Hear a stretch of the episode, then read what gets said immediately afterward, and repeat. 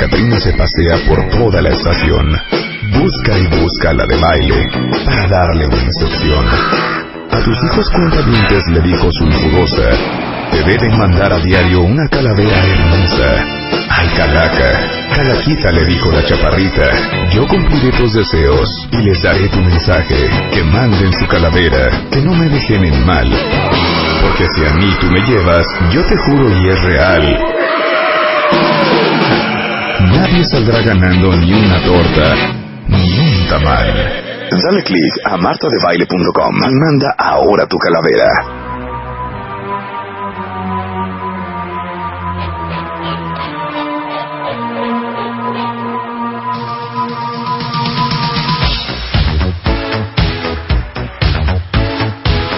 Buenos días, cuentavientes.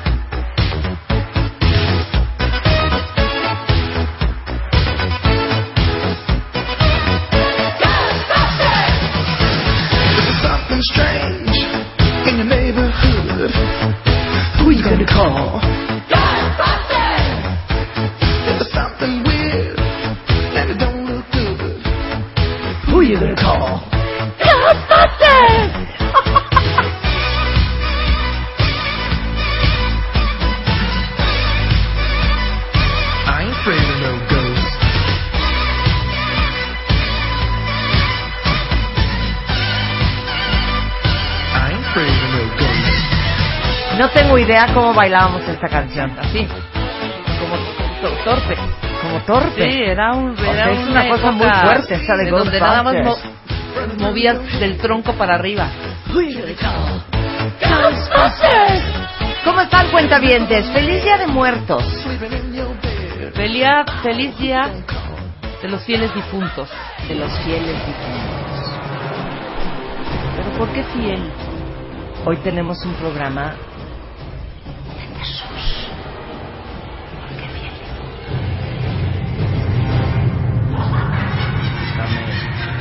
Mario Guerra está hoy en el programa y vamos a hablar de relaciones. De terror.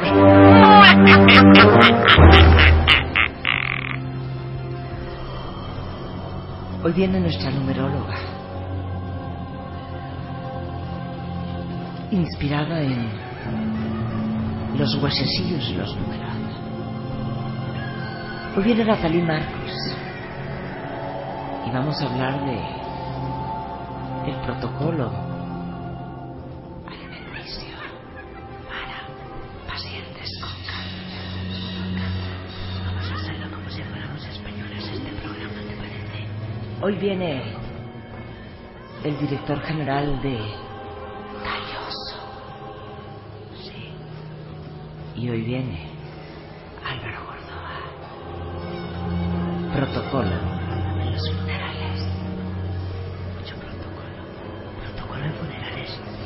protocolo para pacientes con cáncer. Pura cosa dark. Protocolo para, para que potencien y limiten de acuerdo a tu numerología. Y protocolo en relaciones de. Sí, hablemos como españolas. Hablemos como españolas. Sí, hablemos como españolas. Pero estás hablando como española en película porno. No, es, es española de los setentas. No, no, no era de película Marcelino, porno. Marcelino.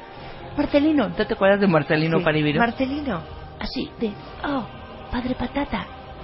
¿Podría yo? Me está hablando ese señor que tienes en el sótano. Señor Juanito. Ese señor que está en una cruz. ¿Cuál señor Juanito? Es Jesús. Pues me ha hablado. Me ha mirado a los ojos. Y me ha dicho que quiere que me encuentre con él. Así hablaban. Así hablaban. Y luego hablaba, y luego doblaban. Pili Mili. Pili Mili. Así hablaba Pili Mili. ¿Y no te acuerdas la del Pili. cantarito? Pili. ¿Nunca, Pili. No, ¿nunca escuchaste la canción del, del cantarito? No. La de tin tin tin tin tin tin tin. Con mi cantarito a la ciudad me voy. Llevo leche fresca y muy alegre estoy. La pregonaré y la venderé. Mucho dinerito para mí tendré. Y se tropieza, ¿no? Porque venía haciendo, ¿Por qué te sabes esas canciones? venía haciendo sueños en su Yo cabeza. solo me sé la de un cochinito pequeño. A su mami preguntó, ¿por qué te dicen cochina y a mí me dicen lechón? Hijito, según tu edad, muchos nombres te dirán. Puerco, marrano, cochino, cerdo y ahorita lechón. Cinco palabras distintas que las mismas cosas son. ¿Te gustó, Lili? Lili, ¿te ha gustó? Lili, hasta ¿Te ha gustado esa canción? Que me ha encantado. Ahora- Ándale. Madre querida, madre adorada, tesoro inmenso que Dios me dio, que Dios me dio, que Dios me dio. ¿Otra? Con el pimpirín, Pim, pim, con el pam, param, pam, pam, el que no vino será un animal, será un animal. Viva la gente, la hay, gente, la hay donde quiera que va. Sí, señor. Viva la gente, es lo que nos gusta más. ¡Ole! Por más gente a favor de gente en cada pueblo y nación. Habría menos gente difícil y más gente con corazón. En la plaza vacía, nada vendía el vendedor.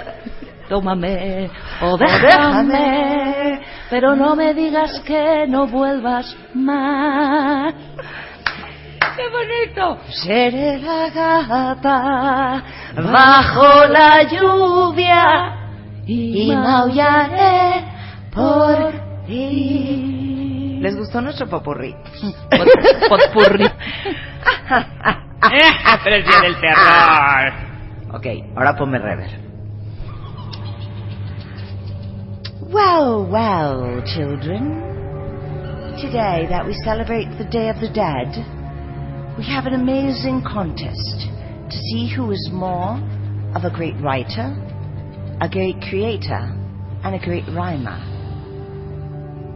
Please log into martadebaile.com and please write a is it the right word to say it, Rebecca? Calaverita?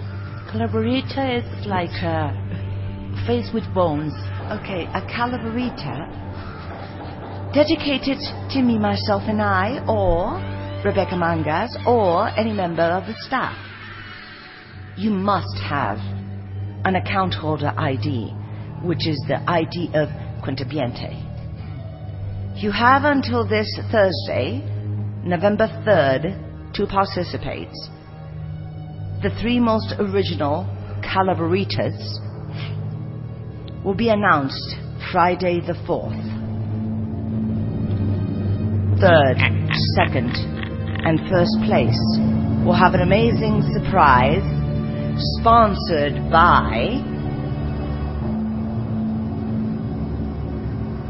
Luz Pio Quinto.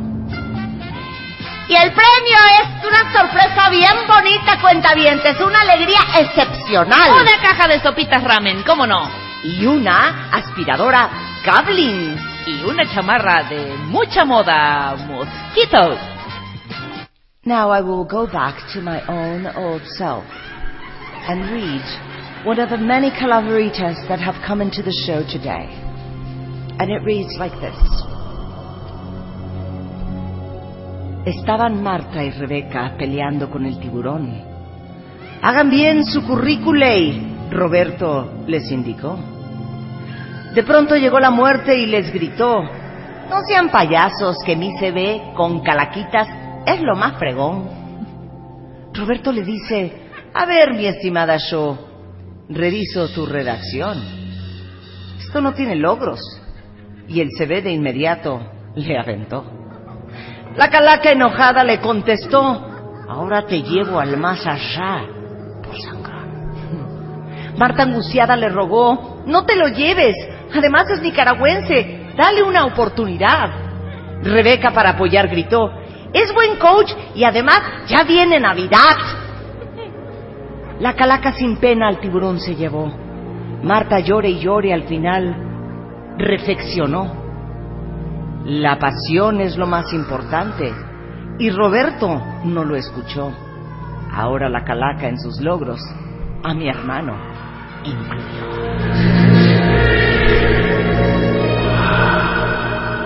Muy bonita. Muy Muy bonita, bonita. muy bonita calavera. Una- una bonita rima, calavera. una rima, una, una- una prosa, una prosa muy bien estructurada, muy bien armada. Exactamente. Les felicitamos a todos. Unas imágenes oníricas, ¿no? Exacto. que remiten al más allá, muy Dice, bien. ya hablen bien, están reventando mis audífonos, de veras, che voz chillona. Ya, yo estoy fastidiado. ¿Cómo se llama?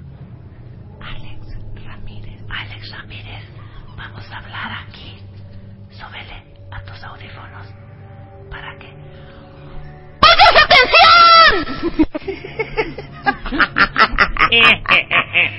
Hoy vamos a hacer puras maldades. Puras maldades de maldad. Como puras maldades Antes de, maldad. Navidad. Porque como todavía no es Navidad.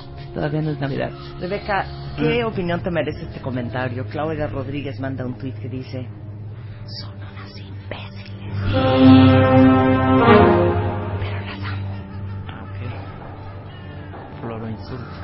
¿Cómo se llama la muchachita? Claudia Rodríguez. Claudia. Es martes. ¿Por qué el insulto? Recuerdo la palabra antisonante. ¿Es antisonante o altisonante? Maestro. Mi querido maestro. Gordoa. Gordoa. Antes que nada, un saludo a todos los que nos están escuchando. Y es altisonante. Ah, Antisonante alti- sería que no O sea, sonaría. Acótese a lo que se le pregunta. Doctor, Gordoa. Alti. Solamente se le pidió si era altisonante, no que saludara todavía, no que revelara su identidad. Ajá, su identidad. Dile. Maestro, entonces estas palabras altisonantes en este día de brujas no se valen. No se valen. Alex Ramírez vuelve a mandar un tuit. ¿Qué dice? Qué bueno que celebran el Día de Muertos hablando en inglés, ¿eh? Sabía yo. Alex Ramírez, este es un programa global. Y mira que no hablamos el japonés y el alemán, solo porque no conocemos el idioma. Exacto. Que nunca tuvimos oportunidad de tomar De clases estudiarlo. Pero ¿sabes qué? La señorita sí lo canta. Y para celebrar este Día de Muertos, porque hay gente que se muere en todas partes del mundo, cántale tu canción. Claro que sí, en, en japonés. Gracias, Rebeca.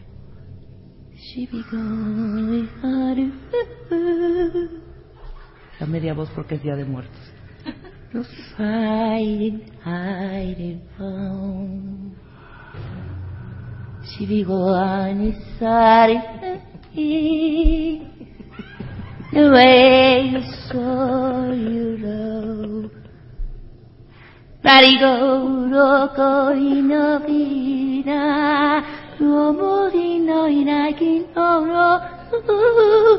De miedo de película de Laro horrenda. ¿Estás de acuerdo? Fue de Laro espantosa mi voz.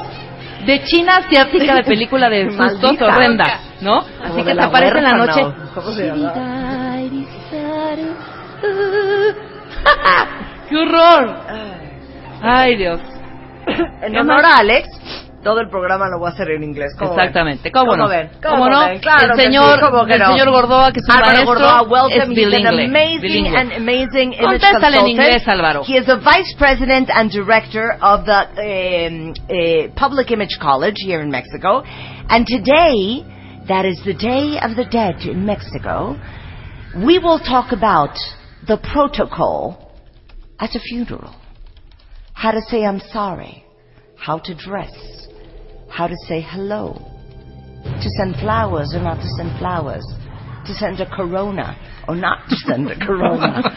Welcome, darling. Welcome to the show. En Thank you very much. Thank you very much. Muy bien, así no la vamos a no la aventar. vamos a Todo en inglés para que se les quite. De veras. Dice, Thank Hola, you very much. I'm so proud to be here. Thank you, Martha. I'm glad to be here. Thank you, all your account holders. ¿Qué tal, Exacto. ¿Qué tal es ese pleito que hay que por celebrar el Halloween Ya, no ya es de oso, ¿eh? Sí, les digo una cosa, cuenta, ya es de oso. O sea, somos multiculturales. Ajá. Hay que Sí, celebrar ya es todo. multicultural. Hay que todo. exactamente. La Navidad, Rosh Hashanah, Yom Kippur, Pesá. Pascua, Pesaj, este, ¿qué más nos falta? Y además Este, viene, viene, la, viene la Navidad y son las mismas personas que van a poner un nacimiento al lado del arbolito de Navidad. Pero Claro. eso está bien, eso está bien, ¿no? Está bien. Exactamente, Halloween, es Día de Muertos, este... Es un pleito con Halloween, Día de Muertos y con los Reyes Magos y Santo Claus. que ya Exacto, dices, o sea, ya, Exacto, por ¿eh? favor. O sea, mi Ya- gordo, mi gordo, ¿qué culpa tiene? Aparte ya se mezcla todo que yo ahorita soy un totalmente entusiasta de la Navidad. Navidad. La Navidad Qué es bonito. esa, esa época timburtonesca del año en donde los centros comerciales convive este, la Navidad con muertos y con Halloween. Sí, claro, por supuesto. Ya, ya deberían empezar a ahorrar espacios y poner los arbolitos con murcielaguitos, una cosa así bonita, regalos Ajá. de calabaza. Sí, es una mezcolanza Ya se terrible. mezcló todo, ya yo soy de los que se come el primer chile en nogada del año y ya se acabó el año. Ya, Ya todo hay- se empieza a mezclar una serie de fiestas y todo se Claro. trata de, de Ya de está, hay roscas. Mira, Víctor es un hombre internacional, un hombre multicultural, ¿Leído? un hombre global. Ujú.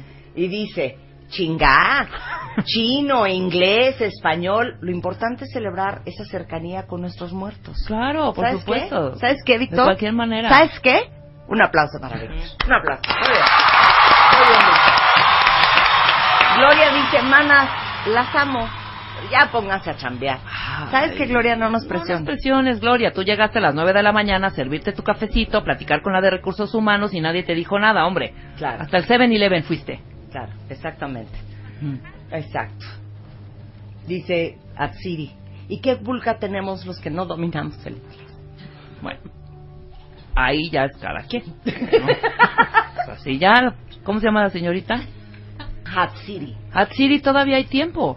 Hay tiempo de aprenderlo. ¿Cómo no? Mira, Mercedes dice que apenas está en los cursos de inglés, va en básico 1 y Muy solo bien. va a entender un 10% de lo que hables en inglés. No importa. No Lo- importa, lo pero de- ¿sabes qué? Lo de Corona te lo entendió muy sí, bien. pero terminando vas a saber más de lo que sabías al principio. Esto, totalmente, totalmente. Así que no se estén quejoteando por co- cosas Lizeth que nos de manda verdad, una ¿eh? que muy van a ayudar. flor. Dice, Marta, no te mueras nunca. Hija, ojalá que no, porque me pone muy mal. esto Que de no te muerte. presionen tampoco de esa manera, ¿eh? Exactamente, ¿eh?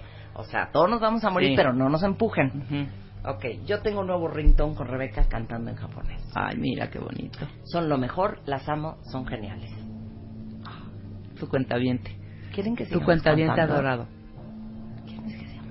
Ya lo hará así de... Ahorita, ¿cómo ves nuestra imagen pública? Después Preciosa. del popurrí. Preciosa. O sea, ¿qué es lo que sientes que siente la gente de nosotros? Los bonos a nivel reputación Exacto, suben, y- suben y exacto, suben con exacto. cada melodía que ustedes Exacto. cantan. Ahí O sea, sientes que nos sienten más cercanos. Totalmente. Ok, muy bien. que Porque aparte cantamos más- canciones, Sí. eh, a pesar del que estábamos haciendo una mímica del, espa- del, espa- del español de España, Ujú. Sí, exacto. el castellano, Pero Sale mejor el japonés, ¿eh? Ahorita Sí, que lo estoy viendo. que lo estás viendo, pero de alguna manera todas las canciones crecieron todos nuestros contabientes con, con que mocedades, que el Rocío Durcal, ¿no? Claro. Que la, que la Ahora, ¿puedo cantar pajarillo en español? también, exacto.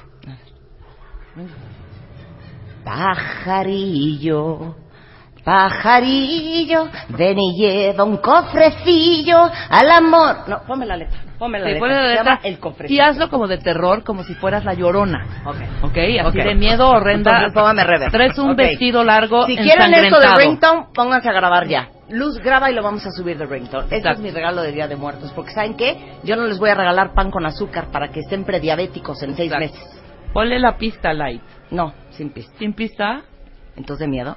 Sí, de en miedo. Llorona, pero es española. En Llorona española, de miedo de Ay mis hijos. Ok. Con pajarillo. Entonces es un canto hondo, un poco Dolorosa. dramático y doloroso. Ajá. Pajarillo, pajarillo, vuela y deja ya tu nido, aunque vayas por el viento, cruza airoso el ancho mar, lleva y toma un cofrecito, toma y lleva un cofrecito. Al amor que ayer fue mío. Y hoy no sé de quién será. Mi cariño, mis anhelos, mi pasión, mis sentimientos, mis mejores pensamientos en el cofrecito van. Se los llevas a quien quiero, pajarillo de ligero, esperando aquí me quedo sin saber si volverás. Pajarillo, pajarillo, pajarillo volador, en un cofrecito de oro se va mi vida, se va mi amor. Pajarillo, pajarillo, pajarillo volador, en un cofrecito de oro te estás llevando mi corazón.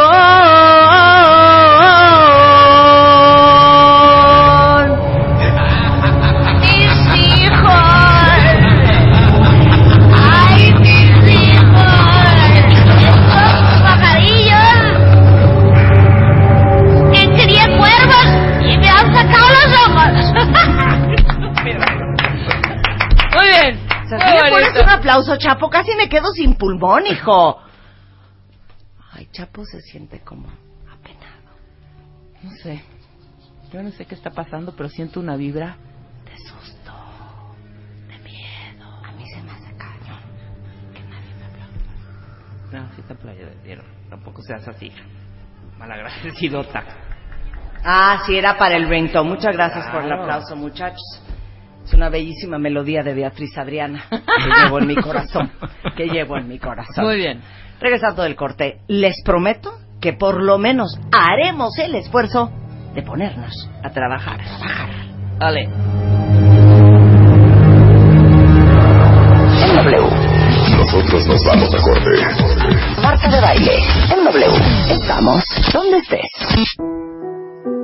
Ya, nos vamos a poner serios y nos vamos a poner a trabajar. Qué luz, qué quiere. Me gusta esa canción. No, quiero esa canción. 10.32 de la mañana en W Radio. Álvaro Gordoa, que es consultor en imagen pública, es director y docente del Colegio de Imagen Pública, vino el día de hoy a congratularnos con el tema de los funerales. Hoy vamos a explicarles cuál es el protocolo, cómo uno se comporta, cómo uno se conduce, cómo uno se maneja en un funeral.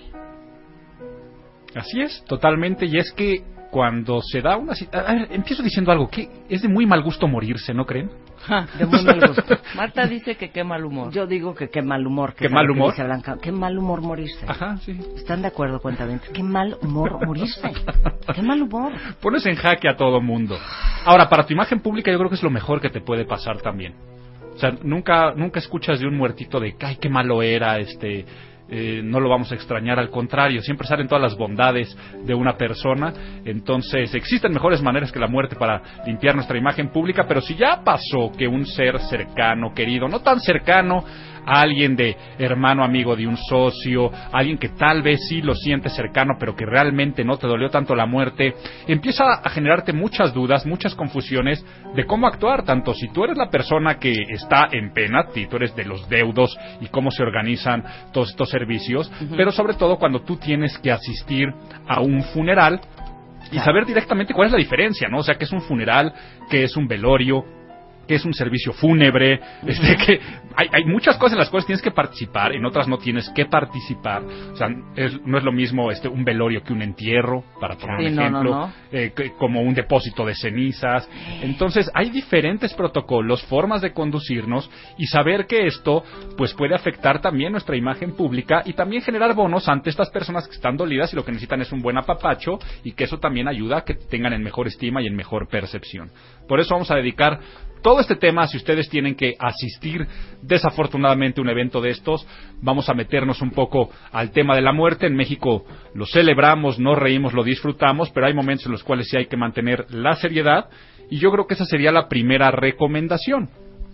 Ante cualquier situación de estas velorios, funerales, eh, servicios fúnebres, las dos palabras que tenemos que tener muy, muy presentes son la primera, sinceridad, sinceridad, y la segunda tiene que ser seriedad.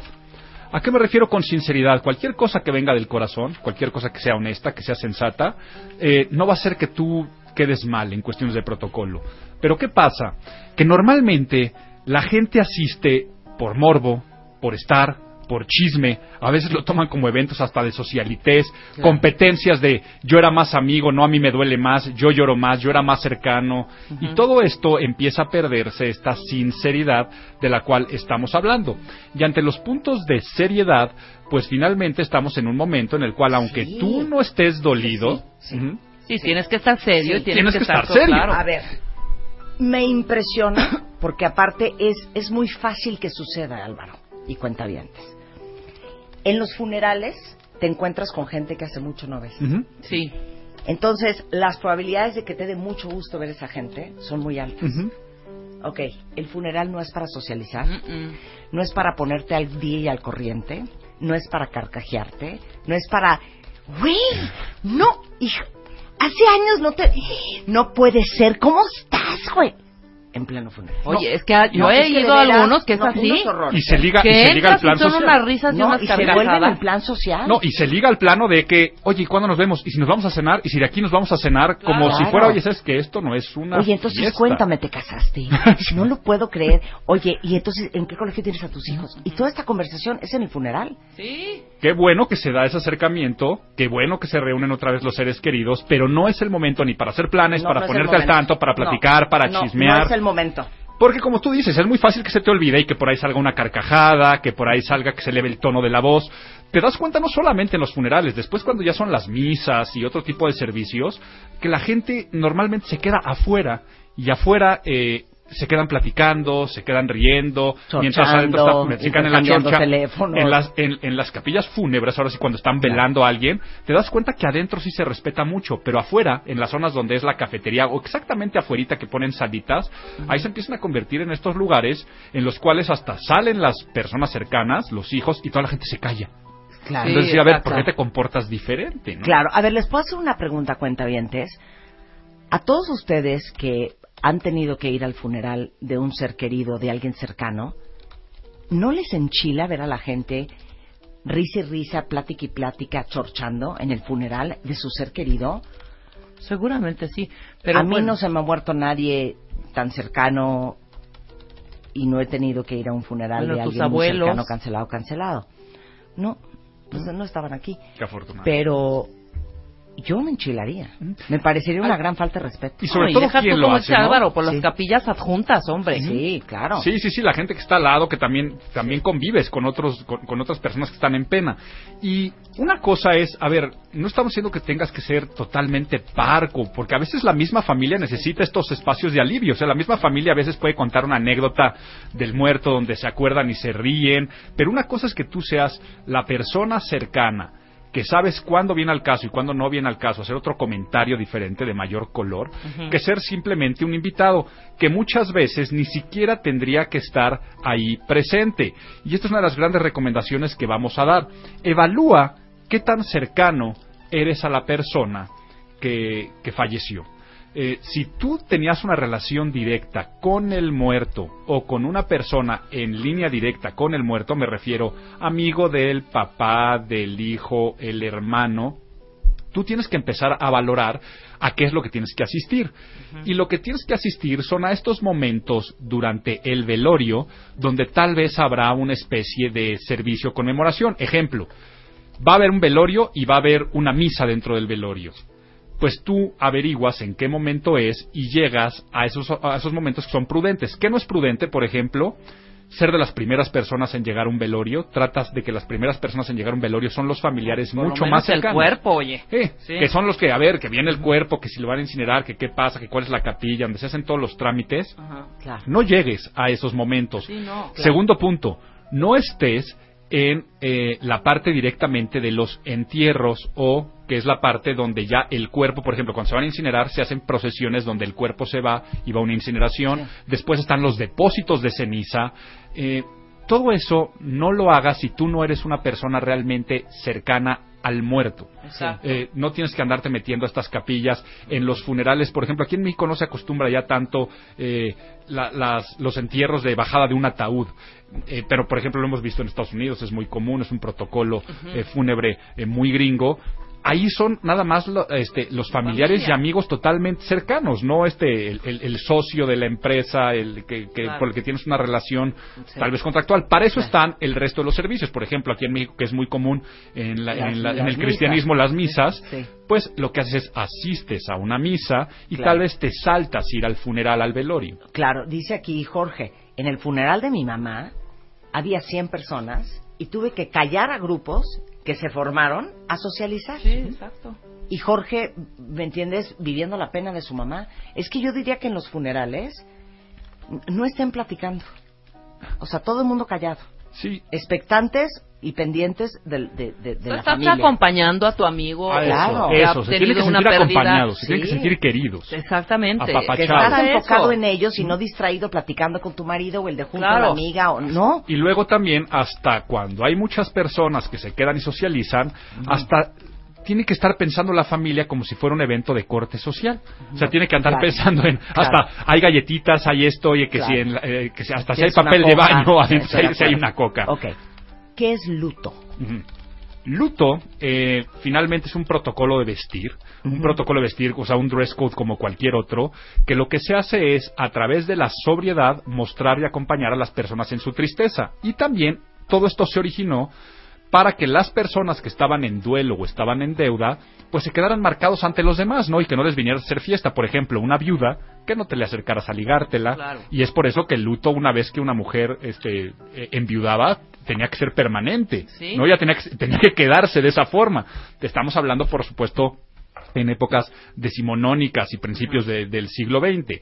Eh, al día de hoy es mucho más una cuestión de respeto ante, ante pues la situación que se está dando, desafortunadamente. Pero hay dos cosas que hay que saberlo.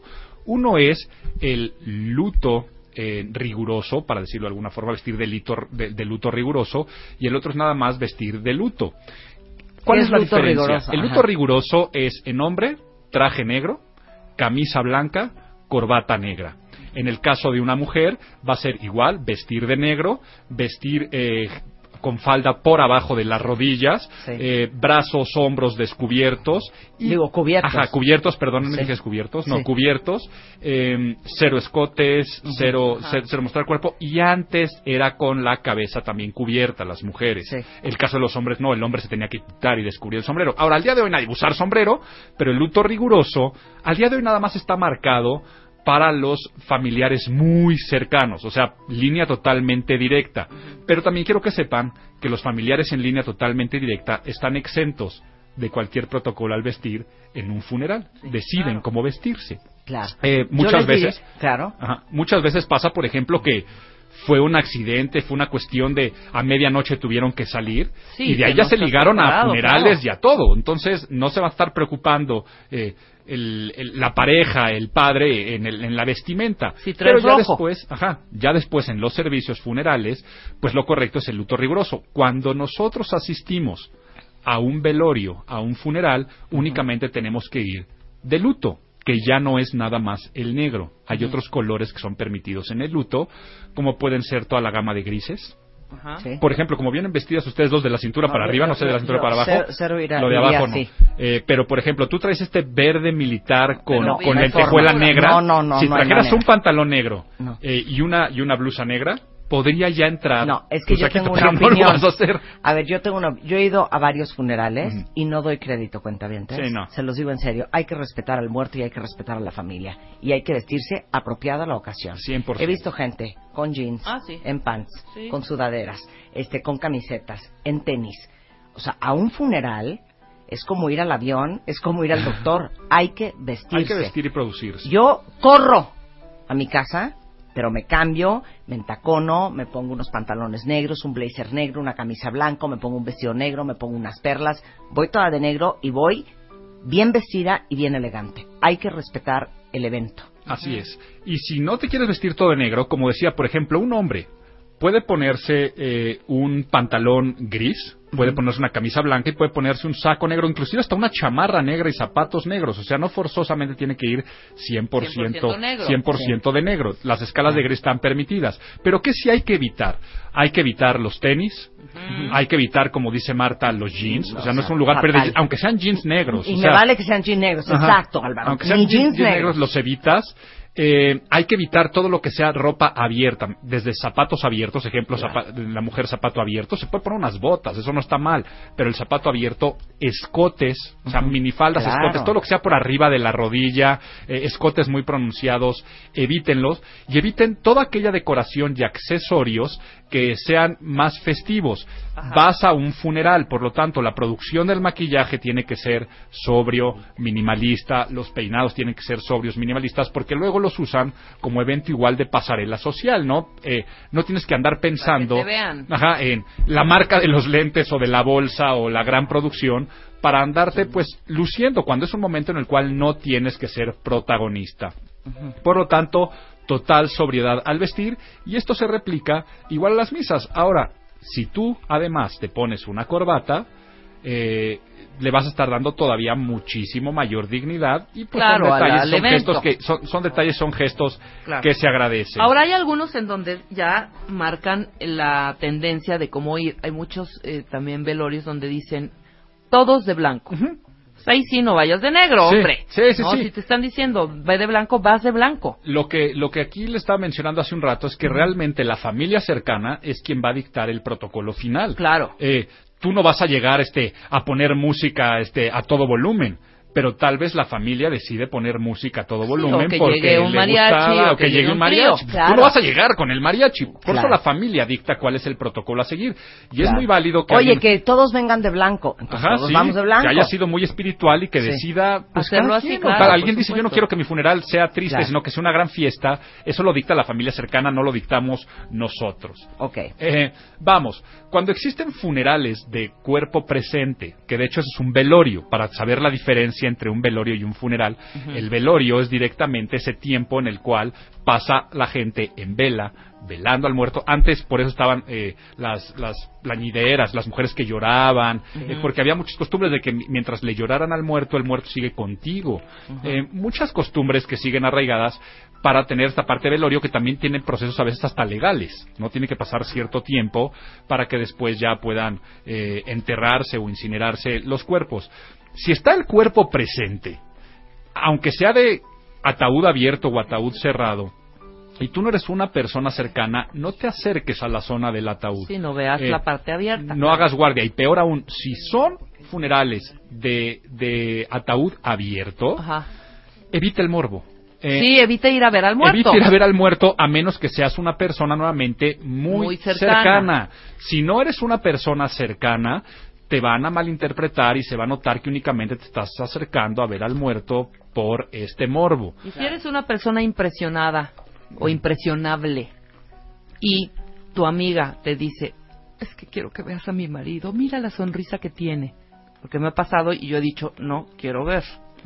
¿Qué dices? Mira, eh, ahí sí sería ni modo. Si te lo O sea, está sí pidiendo, si te lo está pidiendo la cerrados. persona, si te lo está pidiendo la persona que es la cercana y que Sí, te dice ven y pues, la acércate, esposa, la viuda. recordemos que la persona tiene que sentirse acompañada, tiene que sentirse querida Eh, y tenemos nosotros que pues tratar de dar gusto. Ahora también no tengamos esos gestos con las personas que asisten a un funeral. De hecho, ¿cuál es la necesidad y necesidad al día de hoy de hacer funerales con el cuerpo presente y abierto, ¿no? O sea, al día de hoy ya no tiene, ya, ya, no tendría que acostumbrarse ese tipo de, de funerales, bueno, de velorios. Pero bueno, finalmente está arraigado. ¿Cuánto tiempo tenemos que ir a un funeral? Y esto es una regla que se las dejo ahí como una regla de oro. No hay que ser exactos, pero quiero que sepan que media hora en asistir a un velorio es, Es más que suficiente. Eh, estar mucho tiempo atosigas también a la familia. La familia se va a acordar de quién fue, eh, va a tomar el gesto de la presencia y por lo tanto está tan mal que vengas, que vayas de pisa y corre, llego, te doy un abrazo y me voy, como el que se queda acompañando de principio a fin. Las únicas personas que tienen que estar presentes durante todo un velorio, durante todo un servicio, pues son los familiares cercanos. Claro. Eh, entonces, media hora es un buen tiempo y un tiempo razonable para ir, estar un rato. Lo primero que tienes que hacer es buscar a las personas que están en pena, eh, darles un abrazo. Y aquí viene otra parte del protocolo que siempre me preguntan, Álvaro, ¿cuáles son las mejores palabras para dar el pésame? Y esto, por favor, llevémoslo a otros lados y otros lugares, porque si tú, no si tú no asistes a un velorio, a un funeral, porque no eres tan cercano, sí puedes mandar condolencias por otra vía. Al día de hoy nos hemos acostumbrado a mandarme por mensajito de WhatsApp, ¿no? O por, por, por direct, Híjole, me direct message tan- en Facebook, tan- ¿no? sí, terrible eso, ¿eh? Decir, de estoy contigo, te acompaño. Eso únicamente háganlo si no están en el mismo lugar de residencia. O sea, ustedes están Ay, en hombre. otro lugar y se enteraron de esa situación. Que he pueden visto hasta mandar pésames en, en Facebook, que se me hace lo más frío y lo más, no sé. Y, y si lo van a hacer en Facebook, háganlo por mensaje privado. Sí, no claro. utilicen el muro de la otra persona como una cuestión de, de- de memorial eh, fúnebre. Tampoco utilicen el del muerto. O sea, se- eso está pasando muchas veces. Eh, fallece una persona, ¿qué pasa con sus redes sociales? Sí, y le Entonces, pones el mensajito. la en gente les pone mensajitos. Eso, eso hiere a la familia. O sea, aunque sean nuestros amigos y, y queramos hacerlo como un tributo, eh, eso hiere a la familia porque es seguirlo vivo y mantenerlo vivo y pensar que ahí sigue algo activo en las redes sociales. Aquí aprovecho para, para decirles que hasta donde yo me quedé, y me quedé hace dos años, soy sincero, no sé cómo estén las nuevas políticas de Facebook, si un familiar cercano se muere, tú puedes acercarte a la empresa y la compañía. Y de acuerdo a la configuración que le haya dado el muertito, tú puedes decidir si se cierra la cuenta o si la cuenta se convierte en un memorial. Sí. Tal cual se convierte en una página que dice eh, en memoria de y le pones y le pones las fechas. No te dan contraseñas, no te dan eh, este passwords de ningún tipo. Por lo tanto, buena parte de nuestra cultura digital es programar nuestras redes sociales y hasta dejar en testamento qué queremos que pase con ellas un- una vez que Sí, mueres. claro, y eso, claro. eso es algo interesante que, que Claro. po- que po- que pocas veces lo contemplamos. ¿Se envía flores a la casa o a la funeraria? Mira, enviar flores a la funeraria es lo típico, lo común y la salida fácil. Hablas a cualquier casa fúnebre eh, donde está y dices, le mandan flores a fulanito y les ponen esos listones. Las flores que se mandan ahí tienen que tener ciertas características. Las primeras que son flores blancas, Ujú. Están las famosas coronas mortuorias y aparecen con listones. Y luego la familia lo que tiene que hacer es recolectar todos los listones y después mandar alguna notita de agradecimiento. A mí se me hace muy engorroso todavía que Sí, se que muere un ser que querido, ahora tengo que tengo agradecer que- claro, que te estén claro. mandando flores. Pero vaya, hombre. son detalles sobre todo, son, son detalles muy políticos. Y políticos no me refiero a la, a la- a la política de, de- de- de ciencias políticas. Estoy hablando, son detalles de que el de la empresa, la empresa nos mandó este detalle. Ahora, si tú eres una persona cercana, lo conveniente y lo más recomendable es, ya después de estos funerales, mandar flores a casa. Y al mandar flores a casa, puedes mandar flores de otro tipo. Aquí sí no es nada más para conmemorar al muerto, sino también es para tratar de alegrar la vida. Sí, claro. Puedes mandar arreglos florales más coloridos, de la flor favorita, con una pequeña nota que diga te queremos mucho, estamos contigo. Eh, también se pueden mandar muchos detalles eh, que te hagan sentir bien, y esto es de comida. O sea, mandar, mandar arreglos frutales, mandar eh, galletitas, Un pay de manzana. Ajá, un pay de manzana. Eh, eh, esto que también es, en los funerales gringos, por ejemplo, la gente lleva comida y se sirve Claro. comida. Porque dicen que, pues, a través de las penas, este, con, con pan son menos y todas estas frases populares, funciona. Entonces, si tú tienes una persona querida, una persona cercana, más que mandarle un mensajito por WhatsApp, pues manda un detalle de este tipo a casa. Y puede ser tan sencillo como te quiero mucho, es- estoy contigo. Las palabras que tú le dices a alguien eh, en, en un funeral son importantísimos. Ya hay que saber cómo dar el pésame y eso lo vemos más adelante. Regresando del corte, Álvaro Gordoa nos va a decir cómo se da el pésame. E invité a Carlos Lucax, director general de Grupo Galloso, bien. a que se una a la conversación. No se vayan, ya volvemos. W Radio 96.9. Got the epic mother. Monday, Tuesday, Wednesday, Thursday, Friday. Every day. Don't understand what's going on here. Lunes a viernes. 10 de la mañana. Estamos donde estés. Y hoy, primero de noviembre, estamos hablando con Álvaro Gordoa, eh, consultor en imagen pública, director y docente del Colegio de Imagen Pública, sobre el protocolo de un funeral. Y la pregunta de los 64 millones de peniques. ¿Cómo se da el pésame?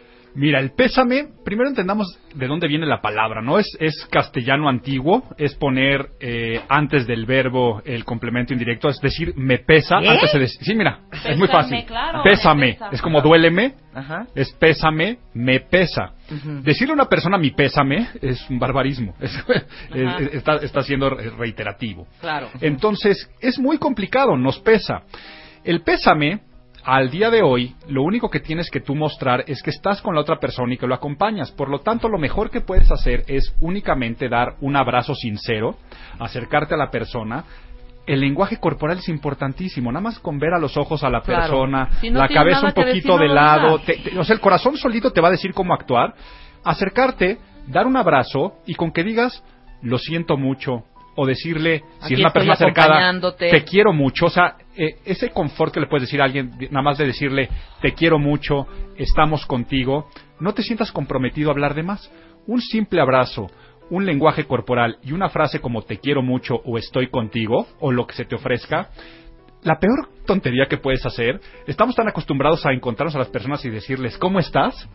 Que te acercas a un funeral, los ves y dices, ay, ¿cómo estás?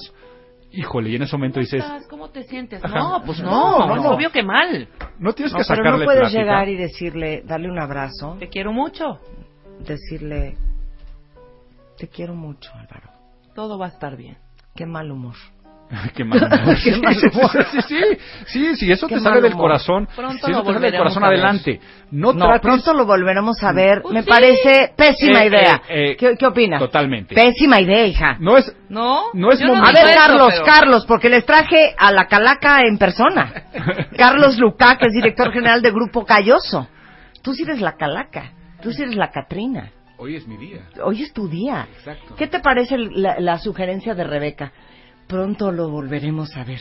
No, yo creo que es Bueno, o lo volverás. No, Pero pésimo. das una- ya dijo das una Carlos pésimo, ya dijo Álvaro pésimo, pésimo. Fíjate que hicieron una encuesta de estas cosas, de, de qué decir, y la gente lo que más agradecía es esa parte de la fe. Que decía, sí, sí, sí, estoy segura que lo voy a volver a ver. Ahora, No, ojo, eso, claro. eso es importante. No, sí. Si tú sabes que las otras, gringo, si sabes que la otra persona es muy religiosa, Ajá. decirle, Claro. por ejemplo, este, que Dios te ayude en estos momentos, le va a servir. Una persona que no es religiosa le dices Sí, que no, Dios le va a te ayude en estos gorro. momentos, eh, decir, a ver, chance hasta está en, hasta, hasta en enojo con Dios, ¿no? Yo qué voy a saber. Eh, no hay que consolar ni tratar de consolar a la otra persona. No es momento para decirle este pronto tendrás un alivio, ya verás que el tiempo lo cura todo, está en un mejor lugar. Todas esas frases trilladas y clichés. Claro. No hay por qué consolar, nada más hay que acompañar. Por lo tanto, un abrazo sincero con una frase que te digas que te pesa, que te duele, que los acompañas o simplemente que los quieres mucho, es más que suficiente. No te sientas comprometido a hablar porque muchas veces le das el abrazo, te separas del abrazo y la otra persona se te queda, queda- se te queda viendo con ojos llorosos. Yo siempre te digo, dan "Te ganas de quiero mucho". decirle, Qué- qué mal humor. Te dan ganas de decirle Yo creo algo. que yo voy no a aplicar el digas. te quiero mucho. Ajá. Aquí estoy contigo. No, ya con eso, ya mucho Qué mal choro. humor. Qué mal humor. ¿Te gusta qué mal humor, Carlos? No, tiene que salir lo que sale del corazón. Creo que Álvaro lo dijo muy claro. Lo que, lo que tú te sientas más cómodo, te sientas. Yo tengo cuatro años en la industria y no sé a veces qué No, decir, pero es que no me el digas eso a mí lo que me sale del corazón, porque entonces yo me voltearía, abrazaría a Álvaro, le diría, te quiero mucho, la vida es una mierda. Eso diría yo. Eh, pero es muy tu estilo, es muy tu estilo. Te voy a Marta, es decir muy tu diría estilo. Marta. Marta Es- diría, ay, no, no, mana, pobrecito. ¿Y de qué murió? De cáncer. ¿Y cómo? ¿Cuáles fueron sus síntomas? Esto, no sé qué. No Pero ¿cómo? ¿Le salió una bola? Sí. ¿En dónde? Y Bueno, me hablaría en chinga. ¿Sabes de qué se murió? De no sé qué. Híjole, Oye, qué horror. cierto, qué bueno, Carlos, qué no bueno, perdón aquí que tuve que tomar la palabra porque era un- uno de mis puntos finales. Si tú no sabes de qué murió la persona, No tienes, pregunten. no, no tienes- uno, no tienes por qué estar en el funeral y segundo, no es el momento para averiguar, mucho Claro. menos preguntándole a las ¿Y sabes personas hasta qué preguntarías? ¿Y cómo fue? Seguro. es cierto. Carlos, que no te den esa imagen de mí. O sea, Carlos, el señor viene a bien averiguada. este programa, el, el- el mero mero de galloso. ¿Cómo no? ¿Te puedo hacer una pregunta, Carlos? Sí, claro. ¿Cuál es el funeral más bizarro, contable, que has hecho en Gallos? Uf, ese está- tendría que estar preparado para eso. Pues mira, eh, quizá, quizá el más bizarro es, fue un, un funeral de, de un personaje que decidió que no se velara dentro de Galloso, sino se velara en su domicilio. Y eso se puede. Sí, sí se puede. Ah, puedo Sí decir, se- yo quiero en mi casa. Sí. Yo quiero en el charco de las ranas. Nuestro- A mí colóquenme en la hacienda de los Morales. Lo que tú quieras. Ok. Lo que tú quieras. Él dijo en las- mi casa. Yo quiero en mi casa. La única complicación es que él tenía una biblioteca en el segundo piso. Y para llegar a este, y lo quería el, el velorio en la biblioteca en el segundo piso, donde había una escalera de caracol. Hombre, no Que era manera. un pequeño detalle que no nos dimos cuenta hasta que traemos el ataúd, que por cierto un muy buen ataúd, y llegamos ahí y hay una escalera de caracol al segundo piso. para complicarla, era una persona relativamente famoso, en el cual el presidente Peña Nieto iba a dar sus respetos en más o menos una media hora, 45 minutos. Y el ataúd es- no da vuelta. El ataúd no da vueltas. Exactamente. Pues se tiene que hacer ciertas maniobras en los cuales hay que separar al ser querido del ataúd, poner al ser querido en una camilla, llevarla en la escalera que va al segundo piso, eh, volar el ataúd por la ventana, volverlo a juntar Como los un dos. piano. No es cierto. Sí. Amo a Galloso. Sí, Amo bueno. a Galloso. Pero esto es parte del protocolo. Hay cosas más sencillas también. Los servicios a domicilio, eh, digamos, una persona que está vive en un edificio de departamentos de, de 15 pisos y el ataúd no entra por el elevador. Y para no hacer toda esta maniobra, pues échate a pulso los 15 pisos por la escalera, que también nos ha tocado. O sea, las cosas cuando no se preparan y no se anticipan pueden ser en cierta Claro. manera. Miren, no hay ningún problema, los podemos velar en su casa, nada, Nada más, más que el ataúd pasa por la puerta de entrada. Nada o más por el elevador claro. o por la escalera. Por la escalera. Pero tenía, ¿Cuánto también mide tenemos... un ataúd, Carlos? Bueno, tienes como 2.50 y también de ancho, pero tenemos ataúd para esas circunstancias. Nosotros tenemos ataúd para todos. Recu- si, si recuerdas el ataúd gringo, es así como así, cóncavo, ¿no? Sí, Así. sí, sí. El, el europeo es más octagonal, como en las películas de los westerns, de los Sí, americanos. sí, sí, sí, de vampiros. Más, vampiro. sencillitos. Entonces tenemos esos tipos de ataúdes más chiquitos que entren en el elevador y mides el elevador y ya no tienes problema. Es que odio hablar de esto porque siento que es como una profecía, ya sabes. Pero te iba a preguntar, mi queridísimo Carlos, yo mido 1.50. ¿Qué ataúd me recomiendas? Ok, cálido. Cálido. Pero no tiene que medir 2.50. No, no, es si que de- yo mido 1.50, pues con 1.53 la armamos. Los ataúdes no se venden por tamaño, se venden por calidez. Claro. Ajá. ¿cómo? Ahora, calidez es una contradicción de términos. Perdón, la persona del ser querido ya no va a sentir no va a nada. sentir, pero- Es traspasar la calidez del ataúd a la persona que va a tomar la decisión y quiere rendir un tributo. Ok, ¿de qué es de qué hay el adentro? atributo, si, si mira, si tú, vas a comprar un, un- suéter, Sí. yo lo quiero calentito porque hace frío. Sí, no es lo mismo es- cashmere es- que es- lana. Es el ataúd, es el, el- el- el instrumento para mí. Por eso. Eh, en este negocio, lo difícil es que tienes que transcribir esa sensación de calidez a la persona que va a comprar, que no es el difunto que la va a utilizar. No, y Entonces, te lo digo de ahorita. Yo digo Desde que no ahorita te lo voy diciendo. No, No, porque perdóname, con la ¿eh? edad- a mí que no, no. me avienten en una madre de metal No, claro. adentro. Pero espérate, Pero por también, eso hay también Marta de se madera, vio, se vio ajá, muy son más cálidos, generosa. Tienes las partes adentro que son de cojín también Ajá. más cómodos. Hay Ajá. diferentes esquemas para sentirte a ti, no al fallecido que no tiene Claro. vela en el Me entierro, vale, yo quiero terciopelo. a la otra, pero, exactamente. Terciopelo, Carlos. Perfecto. Uno de ¿Hay niño. terciopelo? Por supuesto. Satín.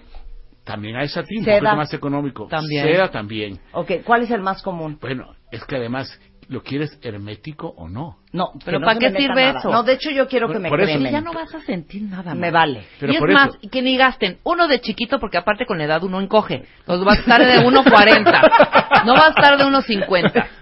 Pero si quieres hermético, por ejemplo, el ataúd, el Prometeo, que lo tenemos, que es el ataúd, no exactamente el mismo que lo utilizó Michael Jackson. Michael Jackson tiene un ataúd de metal, de bronce, cubierto con una capa de 24 quilates de oro, de lo más naco que te puedes imaginar, Sí, ¿ok? sí, sí. Con tres, eh, ¿cómo se llama?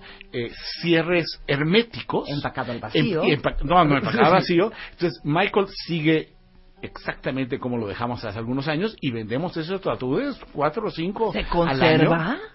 Bueno, no he hecho la No prueba tal del cual, añejo pero- todavía. pero- pero sí. supuestamente esa es la- la- garantía es un ataúd bonito. importado. Este ataúd Garan- me gusta. Me Garantía. gusta este ataúd. Nada más madera afuera. Ese- Pero lo de adentro me gusta. Azul marino. Ese es el Michael, ese es, ese, Ah, ese ese es el de Michael Jackson. Sí. Y Todo tiene- está bien, pero lo de afuera y no tiene un bonito. sello, no lo pones adentro, no te preocupes. Sí. Pero tienes un sello de tal manera que está sellado por 100 años. Claro. Y entonces sí, Ah. funciona muy bien. Oye, Carlos. Ay, quiero ser tu amiga. A ver, Carlos. Uno puede, porque les digo una cosa, ahorita en el corte comercial decíamos, yo no quiero, yo no sé ustedes, yo no quiero que en mi funeral, no quiero a nadie llorando, no quiero a mis hijas sufriendo, no quiero este todo el mundo de negro, no quiero silencio, yo quiero música, que estén celebrando, contentos, DJ Raya, lo haría en tu casa. música, en mi casa, Claro. todo el mundo contento, celebrando mi vida. yo puedo ir a Galloso y apuntar todos mis requerimientos. Por supuesto, por supuesto. A ver cómo se hace. Bueno, primero, puedes comprar un plan de previsión. Un plan de previsión puede ser genérico, el estándar, eh, digamos, el, el, el bocho, el común y corriente, que pues, me hiciste la pregunta. Tienes un ataúd de metal común y corriente. La ventaja de comprar un plan de previsión es que puedes prevenir y anticipar. Son, por cierto, transferibles, pero digamos que es para ti mismo. Y dices, mira, yo quiero un ataúd de esto, este, este, este, del otro, y te, te compro un plan de previsión, lo cual facilita mucho esta inevitable para todos nosotros, pero asegurar que te cumple tus deseos y no que resulte que tus familiares, amigos dijeron, pues ¿sabes qué? Le vamos a hacer otra cosa diferente y no lo vamos a hacer a Exacto. domicilio y va a ser muy tristón. No, pues si contratas al mariachi y si quieres esto... Ok, mucho entonces, a ver, contrato mi plan paquete. Sí. ¿No? Mi paquete de previsión. Y tenemos, porque yo soy muy complicadito, tenemos el tradicional, el memorial, el plata, oro, el diamante y el platino. Ya, para ti, el platino. El ya, platino. ya lo sé, tú eres el platino. Sí, platino. Pero, eh, pero, pero, el básico, básico, ¿cuánto cuesta? El básico, básico te cuesta 39 mil pesos. Ok, sin morirse no es barato, ¿eh? El, el platino encima de los 100 mil. Pero también incluye el que las flores y una sala más grande. Yo creo que vas a tener un público bastante grande. No, Tengo me salas estés chicas, echando a la calaca encima. Pero es previsión y me Es imagino, previsión, vaya, es previsión. me, me imagino que hay planes de pago y ya eso pagué el plan, mucho más caro. ya escogí mi ataúd. Pero también escogiste la sala, una sala grande. Exacto, ya escogí ¿Quieres la una sala sala. grande? ¿Quieres, Ahora, ¿Quieres con una vista bonita? O- sí, no. No quiero vista al basurero, quiero vista bonita. Sí, por ejemplo, en, Bos- Ok. en Lomas, la en Lomas, la carretera sí. tenemos algo precioso con caída de agua y cosas bonitas. esa quiero. Ok. perfecto, ya Ahora, listo. ¿dónde voy a apuntar? Quiero a DJ Raya, todos de blanco, música house, eh, quiero que todo el mundo baile, quiero una pista de baile iluminada. A los clientes, Todo eso. a los clientes normales no le ofrecemos esta ventaja. Tratándose de ti, Marta, Ajá. con muchísimo gusto hacemos un contrato sui generis. No quiero ahorita que tus cuentavientes digan yo también lo quiero así, así. No, oye, pero no. Oye, pueden ¿cómo no? ¿Cómo no? Pues lo cobras, lo cobras. No, espérame, los cuentavientes no pueden llamar a Galloso y decir, y quiero mariachi el día Mira, que me muera. no, ¿Sabes cuál es la complicación? Déjame decirte. Como vas a comprar algo que lo vas a utilizar en 10, 15, 20 años. 40. sí, sí, ok, perfecto, ok, perfecto, 40. Si dices, es que yo quiero este ataúd, es como decir, es que yo quiero un bocho, que lo voy a utilizar, es que ya no se fabrican los bochos. Entonces lo que tendría que No, hacer lo es del ataúd este me ataúd. vale. Ah, ok, perfecto. Quiero lo del mariachi. Ok, mariachi no hay problema porque siempre en México va a haber mariachi. No te preocupes, mariachis, yo ahí te lo apunto. Ok. ¿sale? Entonces tenemos tu Sí mariachi, podemos, sí Lo podemos no personalizar. Hasta cierto punto en las cosas, en comillas genéricas, el mariachi y las flores. Los ataúdes son específicos y lo que hacemos, te vendemos un ataúd tipo platino, Claro. que sabemos que es lo mejorcito que hay. que va a haber en el 2072. Pero puede ser hecho de carburo de no sé qué, con cosas de plástico Claro, y claro. no es hecho de maderitas. O sea, depende de las cosas que pasaron, como tú dices, dentro de 40 años. Claro. Ahora, sale más barato comprar tu plan de previsión hoy que una hora después de que te moriste. Bueno, es que no es cuestión de costo. Realmente es cosa de tranquilidad y seguridad. Los clientes hacen esa pregunta. Le decimos, mira, es que no estamos buscando ahorrarte. Claro, te ahorras porque el costo del servicio funeral sube como sube la inflación. Lo compras ahorita 30 mil y dentro de 30 años va a costar 90 mil o 100 Claro, mil, lo que sea. sí. Pero lo que estás comprando es tranquilidad y seguridad. Lo que quieres es que estas decisiones difíciles ya se hayan tomado. Para que tu familiar que tiene una situación de con problema emocional no tenga una complicación de un problema económico y diga, ¿y ahora qué hago? Tú llamas al 01800 galloso No, y todo claro. se, todo, todo se unos 800 galloso, ¿eh? Claro. Qué buen la línea. Pues sí. Cero unos 800 Sí. galloso. Así es, exactamente. Cero unos 800 galloso. Cero unos 800 galloso. Oye, a ver, Carlos, pero espérate. Sí, me imagino que se te muere tu familiar y a esa hora. A ver, búsquense el teléfono de Galloso. A- o sea, no, no. Y tenemos especialistas. A ver, 24/7. júntense una polla. No, no, tenemos los especialistas 24-7, es un teléfono, línea directa, te aseguramos su número de. Si no tienes número de contrato, te lo averíamos, todo está electrónico. Esa es la ventaja que estás trabajando con una empresa en el cual nosotros pensamos con ciclos de 30, 40 años. Así Claro. tenemos que pensar. Porque, oye, ahora, ahora pues vamos a usar el QR, que esas, esas cosas código barra. Es que en 40 años no va a haber QR.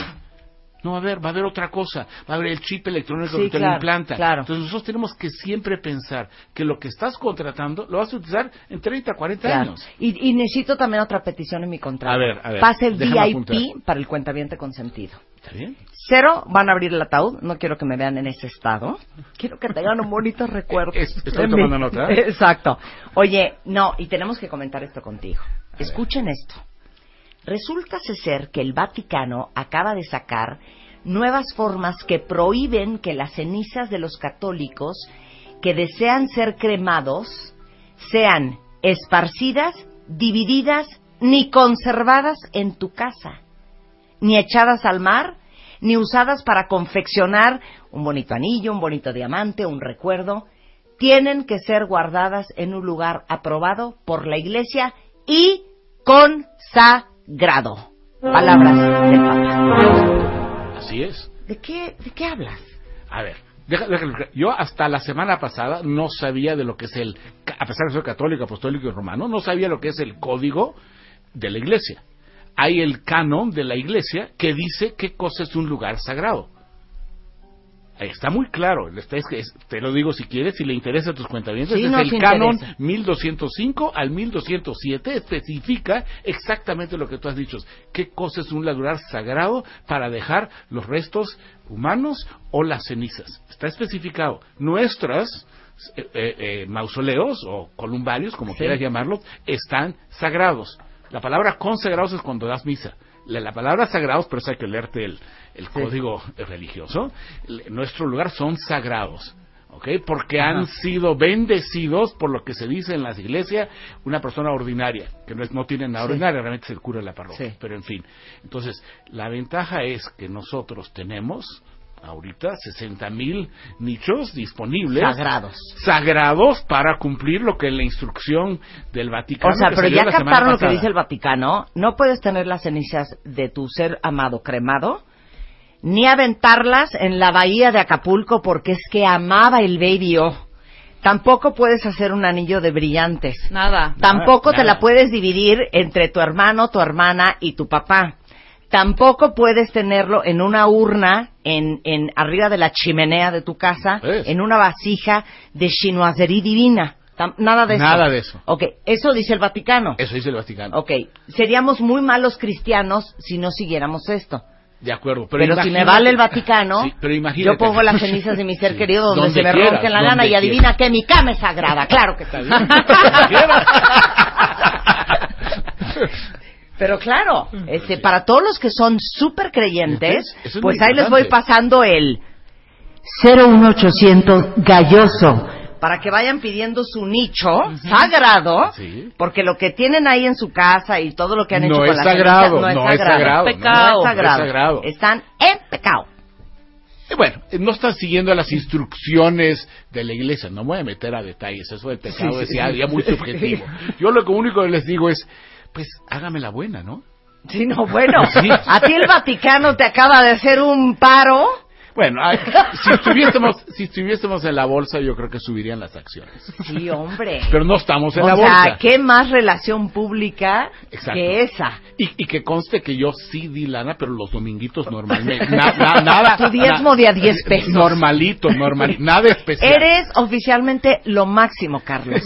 Queremos ser tu amiga. Pues con mucho gusto. Solamente. Oigan, un paquete de mira, exacto, si necesitan un paquete de previsión y todos, si necesitan, todos vamos a necesitar un paquete Sí, de sí, previsión. claro. Hoy es un muy buen día, hoy primero de noviembre para comprarlo. El 01800 Calloso. Calloso. O si no, páguense la página web. Pongan sus datos y los llamo por teléfono. También. Galloso.co o punto com. Galloso.com. Entras Galloso.com. ahí, pones tu nombre y teléfono y te llamo. Ok, Galloso Online, Ahí está. este, y Galloso, este, en Hemos Facebook. vendido en Groupon. Ah, sí, en Sí, Groupon. Hace, hace algunos años. Hemos vendido eh, servicios. ¿Por qué? Porque a veces la gente piensa, oye, es que es algo sagrado y qué sé yo, y no sé qué, no sé cuánto. Dije, miren, ¿saben qué? Vamos a hacer la lucha y vamos a ver si se puede. Claro que se pudo. Vendimos 10 paquetes en Groupon. Para Lomas Memorial, por cierto. Para Claro. Lomas Memorial. Y me lo compraron luego, luego. Lo único que te digo es, se está eh, eh, masificando esto y ya no y el mito y estas Claro. situaciones. Entonces lo vamos a- esto eventualmente en Inglaterra hay, hay una tienda virtual que puedes comprar tu, tu servicio de paquete previsión. funerario. Te digo una Eventualmente cosa. vamos a sacar nosotros. Yo celebro, aplaudo y me quito el sombrero los que tienen lo siguiente, dos puntos. Seguro de vida, seguro de gastos médicos generales, Sí.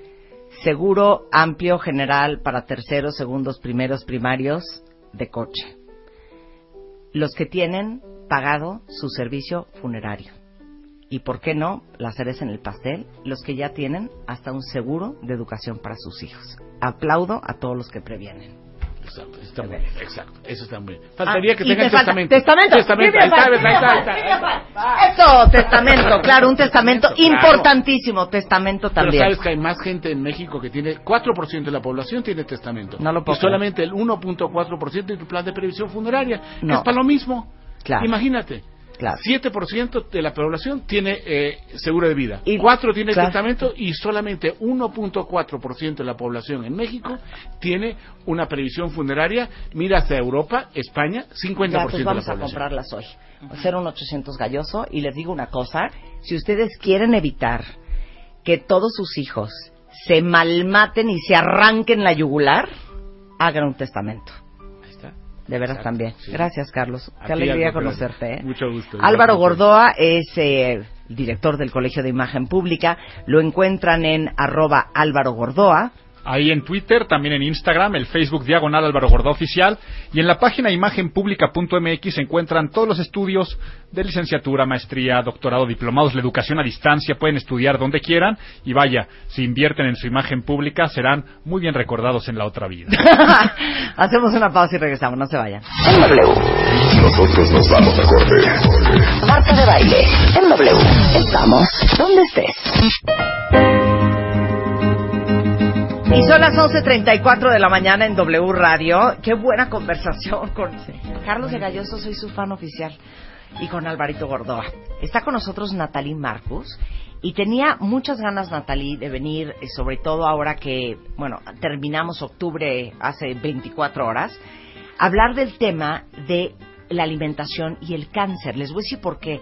Cuando hicimos este programa con el jefe de la clínica de mama del Hospital ABC, con Gerardo Castorena, sobre lo que tienes que comer y cómo cada vez más los oncólogos, eh, los doctores alópatas están muy enfocados a que gran parte del tratamiento de cáncer tiene que ver la alimentación. Ahora sí que caíste como anillo al dedo, mi queridísima Natalia. Te voy a decir, Marta, mucha gente me ha escrito, y yo creo que a ti también, que venga a hablar de cáncer. Sí. No solo en prevención, también gente que tiene cáncer. Y hoy quiero hablar de las dos cosas. ¿Qué haces cuando ya tienes el cáncer? ¿Qué comer? ¿Cómo cuidarte? ¿Cómo prevenir aftas? Cándida en la boca, hongo, anemia. Y la gente que estamos sanos, que queremos y tenemos miedo porque cada vez tenemos un familiar alrededor que tiene Claro, cáncer. claro. Y déjenme decirles una cosa. ¿Sabían ustedes que el 40% de los pacientes con cáncer actualmente se mueren de malnutrición? De y la a quimio, veces ni no siquiera del del cáncer. cáncer, claro. Eh, y ahora sí que tienes, tienen cáncer, algo está desequilibrado en su sistema inmune, el estrés, las cargas de toxina, la malnutrición. Y bueno, son 8.2 millones de personas al año se mueren de cáncer. Pero hoy viven en el mundo más de 32 millones de pacientes con cáncer y cada vez están más claros de que la alimentación tiene todo que ver. Y el otro día me dicen, ¿por qué nos enfocamos como México a cáncer de mama? ¿Por qué no hablamos de cáncer de colon? ¿Por qué no hablamos de cáncer de pulmón? Bueno, tenemos mucho cáncer de mama. Cada vez estamos empezando mujeres de 30 años que nunca se han hecho ni siquiera la mastografía Claro. y que les encuentran una bolita. Ellas se las encuentran principalmente porque no están yendo, ¿no? A la mastografía Claro. 10 años antes. Bueno, y cállense los ojos, cuentavientes. Cuatro de cada diez diagnósticos de cáncer es uno de estos cuatro. O pulmón, o mama, o colon, o próstata. Entonces, Ahí están. Ahora, ¿cómo matas al cáncer de hambre? Bueno, fíjate lo que pasa. Cuando yo me especialicé en cáncer, me fui a Nueva York, me fui a Colombia y vi niños con cáncer y se llamaba CAM, Complementary Alternative Medicine. Es un instituto que creó la medicina complementaria alternativa En Colombia. en Colombia, Nueva York. Y yo vi gente especialmente los papás y los niños, agradeciendo a la Complementary Alternative Medicine, a esta asociación, porque decían, estamos vivos gracias a que nos ponen acupuntura, nos ponen imanes, nos dan aromaterapia, nos dan masaje, nos dan reiki, nos dan sanación, y por eso mis papás están aguantando nuestro proceso de, de tener un hijo con cáncer, que no es fácil. Y estos niños que de veras sobreviven el cáncer con antioxidantes. ¿Por qué? Porque antes se prohibía dar antioxidantes. Se decía, si yo te voy a dar una vitamina C, la quimio no va a entrar porque la vitamina C va a proteger la membrana y no va a dejar que el, que el cáncer o que la quimio actúe y mate el cáncer. Es totalmente mentira. Hoy se ha demostrado que la gente que tiene altos niveles de antioxidantes y sobre todo de melatonina, que duerme, las mujeres, no nomás sobreviven un cáncer, tienen menos reincidencia. Por eso quiero hablar hoy de antioxidantes, de qué comer, qué tomar y cómo ayudar a prevenirlo. Entonces, es bien importante que también llega la gente y dice, Marta, tómate rompope. No, no, espérate. Yo te voy a recomendar el fluorescence. Y llega un momento que el paciente se pierde. Porque el compadre, el, do- el amigo, ¿no? Cada uno le recomienda algo diferente para el cáncer. Y yo lo que estudio es cosas que son científicas. Que de veras he visto que no solo matan al cáncer, que no hay menos reincidencia y que la mujer sobrevive o el hombre el cáncer de verdad, ¿ok? Que se han estudiado por todo el mundo. Entonces, cuando tú tienes un, un cáncer, el bebé lo ve como, el cuerpo lo ve como un bebé, como un feto. ¿Y qué le manda? Todo. Sangre, oxígeno y nutrientes. El cerebro ve al cáncer, al tumor, como su prioridad. Y empieza a, a llenarlo de todo el flujo sanguíneo, vitaminas, y nos empezamos a poner deficientes. Por eso un cuerpo débil no puede luchar un cáncer. Un cuerpo que no está fuerte no puede combatir un cáncer. Lo primero que hay que hacer es fortalecer a nuestro sistema inmunológico, que estemos fuertes, que estemos alcalinos. Acuérdense que un cuerpo ácido es donde está el cáncer, donde la quimio, ¿sí? Que es acidísima, mata lo bueno y lo malo, porque es lo que hace la quimio. Entonces tenemos que subir lo bueno para que combata lo malo. ¿Sí? Ok. Vamos a empezar. Punto número uno. Les va a doler este en el alma. Mata al cáncer de hambre.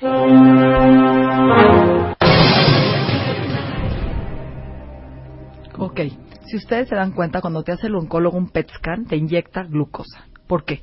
Porque las células se pintan con glucosa. Entonces muchos médicos dicen, no es cierto, la glucosa no importa. Pero se contradicen, porque si estamos viendo que gracias al, azúcar se prenden las células y las podemos encontrar en nuestro cuerpo, obviamente el combustible más rápido del cáncer se llama glucosa. Es la gasolina del cáncer. Y mientras tú sigas comiendo azúcar todos los días, aparte algo importante, el cáncer no se forma en un día. Hay que actuar. O sea, no se despertó y tenía cáncer o en un mes le dio un cáncer porque tuvo un susto o un accidente. Para que un cáncer aparezca son años de mutación genética, ¿sí? De células. Tú y yo tenemos células malas todos los días. Lo que pasa es que estas células se autodestruyen, se llama aptosis, muerte celular. Se dice, no tengo ninguna función, me autodestruyo y me muero. Sobre todo tomando antioxidantes. Logramos esto.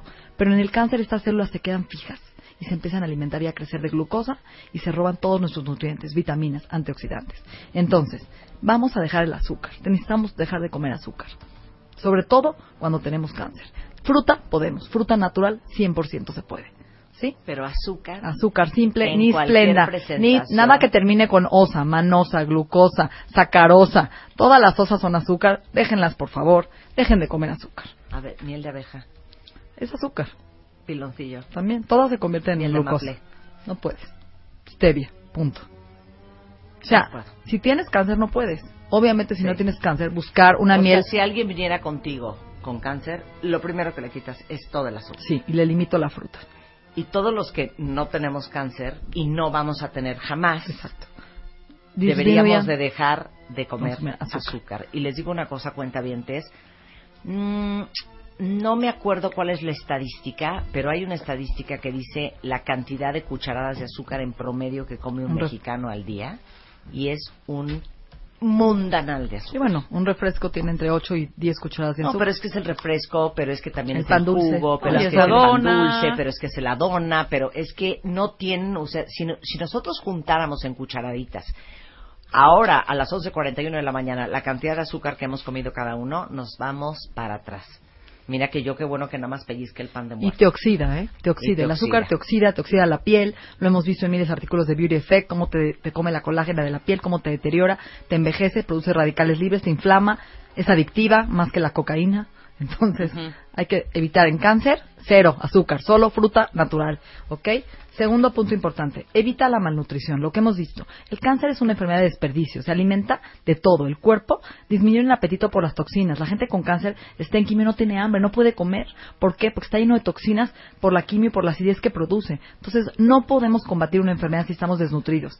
Necesitamos toda la nutrición adecuada para luchar y que nuestro sistema inmune esté fuerte y podamos contra la radiación, podamos contra la quimioterapia que mata bueno y lo malo y genera muchas toxinas.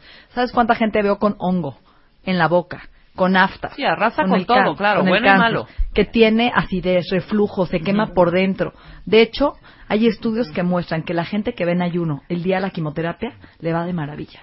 Es su mejor día, la que no comió. Fíjate, ¿eh? Ok. Menos efectos secundarios. Bien. Entonces, un bien, un paciente buen nutrido puede sacar las toxinas, puede sacar la radiación, puede eliminar las, can- las células cancerígenas y que se vuelvan más vulnerables a la quimio, Ajá. que le entren y, y penetren, ¿ok?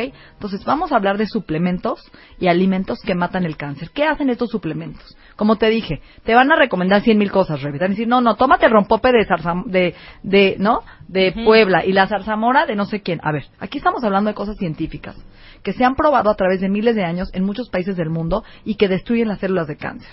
Tanto Claro. si tienes cáncer como si quieres prevenir cáncer. ¿Por qué? Uno, inhiben la angiogénesis. ¿Qué es eso? Inhiben la hormona que alimenta el cáncer. ¿Ok? Entonces hacen una vasoconstricción, que se muere y se seque el tumor, que no, que se repare el DNA, que se programe las células para su muerte natural, aptosis. ¿Ap- ¿Apoptosis Ap- o aptosis? Aptosis. Aptosis. ¿Aptosis? Aptosis. A ver. Alteran la división celular, suben nuestras defensas y mejoran la desintoxicación. ¿Qué son los alimentos más importantes que nos ayudan? Adivinen cuál. La cúrcuma. La cúrcuma es una raíz, como el jengibre, es amarilla. La podemos encontrar en el mercado, sí, en el mercado de Sonora, en cualquier mercado natural. La podemos rayar, pelar, ponerla a hervir y echarla en la ensalada, en el licuado, en el jugo verde, en la sopa. A ver, estos son alimentos Anticancerígenos. anticancerígenos. Cúrcuma. Ok, cúrcuma. Ajá. Ajá. ¿Ok? Esa la conseguimos fácil, ¿verdad? Fácil. Hay en cápsula, hay líquida. Pero ¿qué es mejor? ¿La, la raíz o, o echártela en un chocho? Lo que pasa es que en un chocho tienes 400 miligramos de cúrcuma, que es Ok. un chorro. Entonces yo a la gente con cáncer sí le doy una ca- cápsula diaria, o gente que tiene antecedentes de cáncer, por ejemplo. Pero hay que, to- hay que consumirla diario. Por- sí, por Diario. eso, no, no nos ha dado Diario. ni nos va a dar, pero No. nos tomamos una Diario. cápsula de cúrcuma Diario, diario. diario. Ok. ¿Ok? Es el más Anotado. importante. Segundo, ¿ok? Es importante. Además, otra cosa, Marta, la gente llega con cáncer y me dice, es que mi doctor no me dejó tomar nada y ya tengo diarrea, ya tengo anemia, ya tengo depresión, ya tengo cansancio, no voy al baño. Entonces, lo que yo vengo a hablarles hoy es ayudar a combatir esos efectos colaterales de la quimioterapia y que puedan estar con, la- con el cáncer normal, que ni se les vea. A ver, Claro. cúrcuma. Cúrcuma, ajá. Jengibre. Jengibre. Jengibre es otro antiinflamatorio muy fuerte. ¿Cómo lo podemos usar? Té de jengibre, que se los recomiendo siempre. Sí. Ajá. ¿Sí? Rayado. En el jugo verde, un pedacito diario. Igual que el ajo. El ajo es Yo anticancerígeno. le echo Comino. al jugo. El, el comino es, es como, sí, es una especie, es una raíz.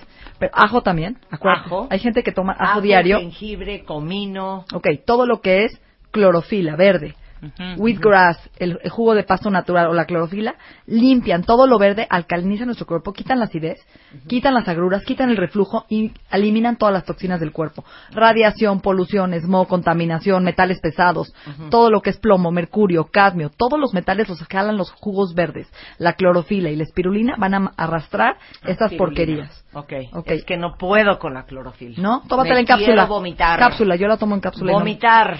Ok, Porque al- sabe medio menta hierbabuena, ¿no? No, No, Claro que sí sabe eso la clorofila. sabe amargo. Te voy a dar una cápsula que no sabe a nada, que viene encapsulada, ¿ok?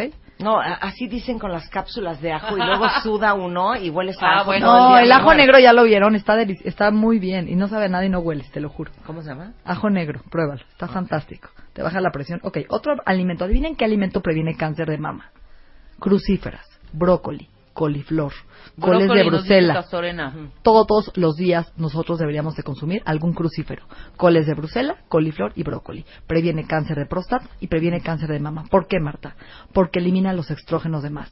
Balancea nuestras hormonas naturales. Acuérdate que el exceso de estrógenos genera miomas, fibromas, cáncer de próstata y mama. No Entonces, se podrá hacer, nunca hemos dicho, ¿qué? un smoothie con brócoli. Sí, Sí, te lo doy te lo- y con aguacate. Te lo doy ahorita. ¿Quieres que lo digamos? Lo Sí. hacemos. Le ponemos un cuarto de aguacate, Ajá. un pepino, Ok. un apio, A ver, cuarto de aguacate. un cuarto, una granada de aguacate, un cuarto, Un cuarto. Un cuarto de Pepino. aguacate. apio, una cabeza de brócoli, póngale bien lavado y desinfectado, O sea, cabeza es cabezona, ¿eh? dos tazas de agua porque quede espesito con el aguacate y el brócoli, póngale agua para que no les quede tan espeso y póngale piña, porque la piña mata el brócoli y no sabe tan Ok. mal. Piña, le pueden poner mandarina, toronja, ¿sí? guayaba y una ramita de perejil o cilantro y si pueden un poquito de jengibre, acuérdense, y pimienta cayena y cúrcuma y ahora sí con todo.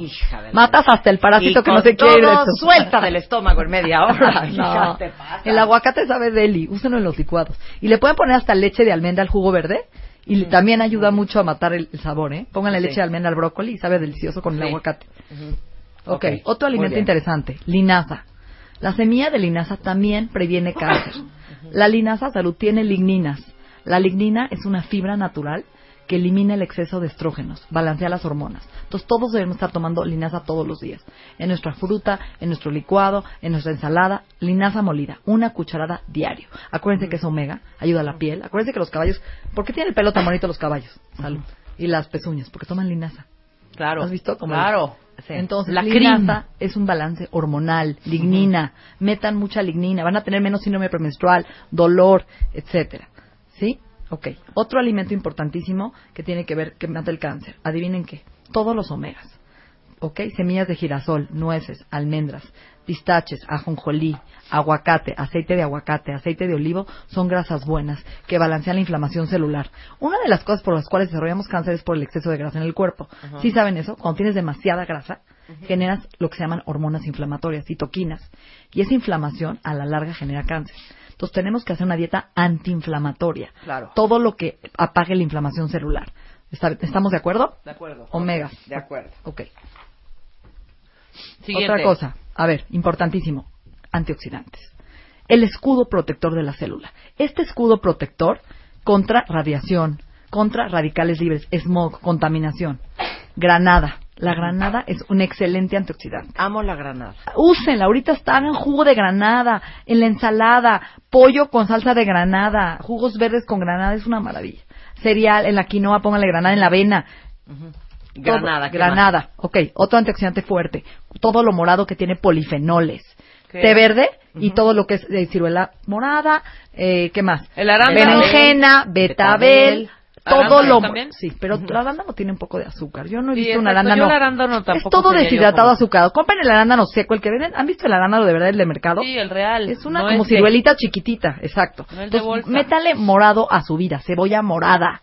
Buenísimo ese antioxidante. Ajá. Protege a la célula. Ok, importantísimo té verde. Té verde tendremos que estar consumiendo por los polifenoles cuánto? Entre dos a cuatro tazas al día, diario. De verdad. Y yo soy de té negro. Y té matcha. Me- mézclalo. Ponle té negro con una bolsita de té verde. ¿Para Ok. qué? Ok, pero el té verde previene cataratas. ¿Ok? Ayuda al cáncer de piel. Importantísimo. Luego, ¿qué más? Moros rojos. Todas las frutos rojos. Moras, zarzamoras, blueberries, todas Frambuesas. frambuesas, cerezas, todas esas tienen otra vez antio- astaxantinas, que es un antioxidante muy muy fíjate Marta, yo usaba lentes para manejar y para este ir al cine. Tenía 1.25, hoy tengo .25. Se me bajó. O sea, he cambiado mi graduación. ¿Por qué? Por la cantidad de antioxidantes que tomo y que como. Y de verdad, lo puedes cambiar a cualquier edad. Ay, a ver, Pueden pero- prevenir degeneración Ok, de mácula. B. ¿No hay un chocho? Sí, claro, hasta A ver, xantina. ¿Cuál? Hasta xantina. Hasta Shantina. Ajá, que cambia la vista. La luteína. En la farmacia se llama Snellbit. ¿Cuál es el chocho que uno se toma para tener ¿Para cubiertos todos los antioxidantes que Es que no se puede, porque Ah, hay qué 20. Selenio es uno importante, vitamina E es importante. Yo me tomo varios y los voy rotando. Por ejemplo, me tomo un mes hasta Chantil, me lo acabo, compro selenio. Los tomo, se me lo acabo, tomo vitamina E. Lo acabo, tomo vitamina E. Es importante eso. Obviamente si comemos frutas, la gente se casa con la papaya y desayuna papaya diario. A ver, la papaya tiene un antioxidante betacaroteno por lo naranja, pero al día siguiente cámbiale por mora y luego cámbiale por este granada, luego cámbiale, ¿no? O sea, hay que cambiar las frutas y verduras, importantísimo. Ok. Ok, ¿qué otra cosa? Este, ya hablamos de la cúrcuma, ya hablamos del jengibre, ya hablamos del ajo. Ok, importantísimo. Hay una regla que yo le digo a la gente fuertísima. Lo que no crece del suelo, deséchalo. La gente que tiene cáncer yo le quito enlatados, embutidos, carne roja. Hay estudios que el 30% de los hombres que toman carne roja desarrollan cáncer de próstata Qué mal humor. por la grasa saturada. Qué mal humor. Es muy importante con el cáncer de próstata. A ver, dijiste ahumados, embutidos, Enlatados. lácteos, azúcar, harinas blancas, arroz blanco, alimentos procesados, Todo lo que tenga químicos, todo lo que tenga conservadores. todo lo que no crece del suelo. ¿Sí? En cáncer, olvídenlo. Ustedes, hay una dieta que se llama, la- si quiere, el que tenga cáncer que me está oyendo, métanse y busquen la dieta de Gerson Diet.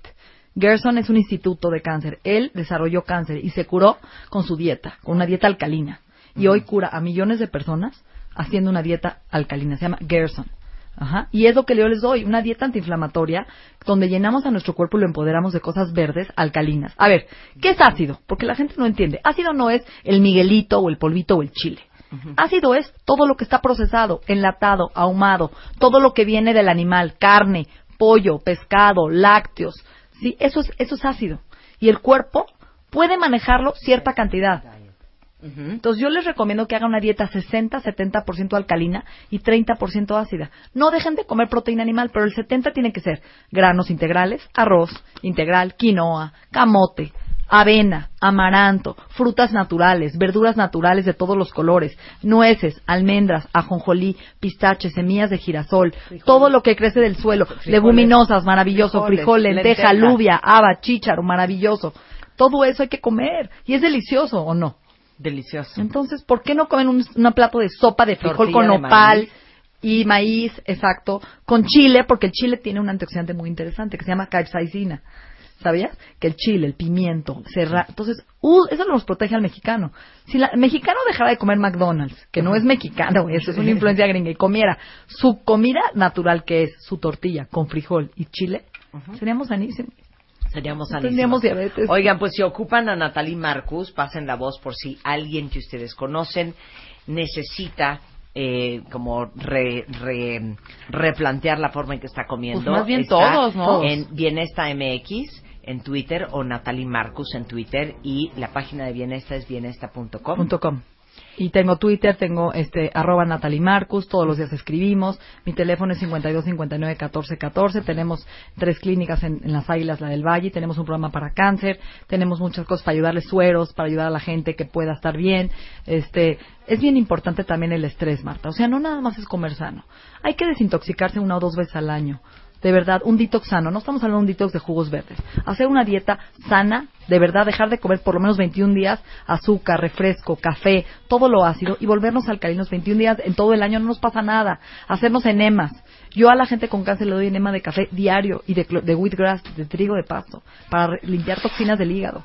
Y es muy fácil hacerlo. También está en mi página el enema y se los doy con muchísimo gusto. Tenemos que dormir. El dormir genera melatonina y la melatonina es la hormona anticáncer. Todas las noches hay que tomar melatonina, sobre todo las mujeres. En, en la clínica de Anderson de Houston hicieron un estudio con mujeres con cáncer de mama y estaban con bajos niveles de dos cosas, vitamina D3 y melatonina. Bien. Entonces tenemos que tomar vitamina D3 es la del sol. Ya no nos metemos al sol, ya estamos bajos en D3, por eso tenemos tantas enfermedades autoinmunes hoy. Tienen que tomar la D3 en cápsula o en gotas. Bueno, ya entendieron la diferencia entre Natalie, que es una nutrióloga funcional que te pone el cuerpo al tiro, con una nutrióloga pues que te da Una dieta que un equivalente yogur light con este Sí, sí. este Dos una una- de pavo, dos- no. Esto es nutrición de verdad. Entonces, si quieren poner el cuerpo, su cuerpo al tiro eh, y prevenir cualquier enfermedad, Y sano, sobre todo. Ahí está. Y algo, algo para terminar. No dejen que su médico se vuelva Dios y se vuelva un predictor de su pronóstico de cáncer. Porque eso me, me- me- me- me da mucho coraje, Marta. El médico te da un diagnóstico y te puede decir, Marta, tu tía, ni Dios lo mande, tiene un cáncer de páncreas. Nada más. Pero no te puede decir, tu tía va a vivir tres meses. Porque a mí me han llegado pacientes con un pronóstico de tres meses de vida que con una dieta y con varios suplementos Llevan yo he años, reducido el tumor a 3 centímetros menos y le pueden operar y le hacen, le cortan la cabeza del páncreas y la señora vive. ¿Por qué tenemos que limitarnos a un pronóstico que solo Dios y la vida sabe con tu actitud, con tus ganas, con lo que vienes a aprender y romper el paradigma del cáncer? Hay que ver el cáncer como una gripa y nosotros vernos poderosos y grandes y el cáncer chiquito y trabajar en eso y cambiar nuestra actitud. Nosotros podemos combatir lo que sea Claro. porque el cuerpo tiene una sabiduría innata que cuando le das lo correcto se sana. Gracias, Natalie. Venías ahora sí, hija, como ametralladora. Me tienes una hora y media allá afuera. es que de veras. Vámonos. Pero lo logré, desatada, ¿no? Lo lograste muy bien. Hacemos una pausa y regresando, seguimos con el terror. Mario Guerra y viene a hablar de las relaciones de terror.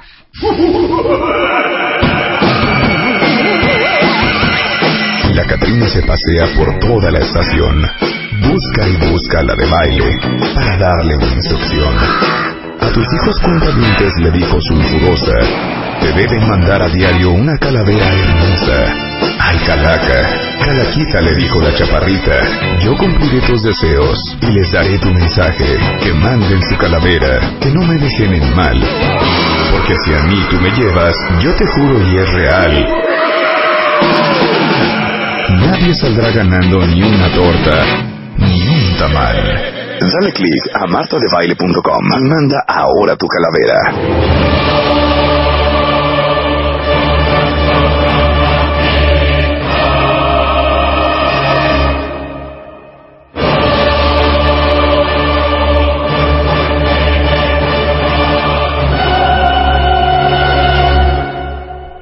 Si las relaciones de terror tuvieran música, sonaría así.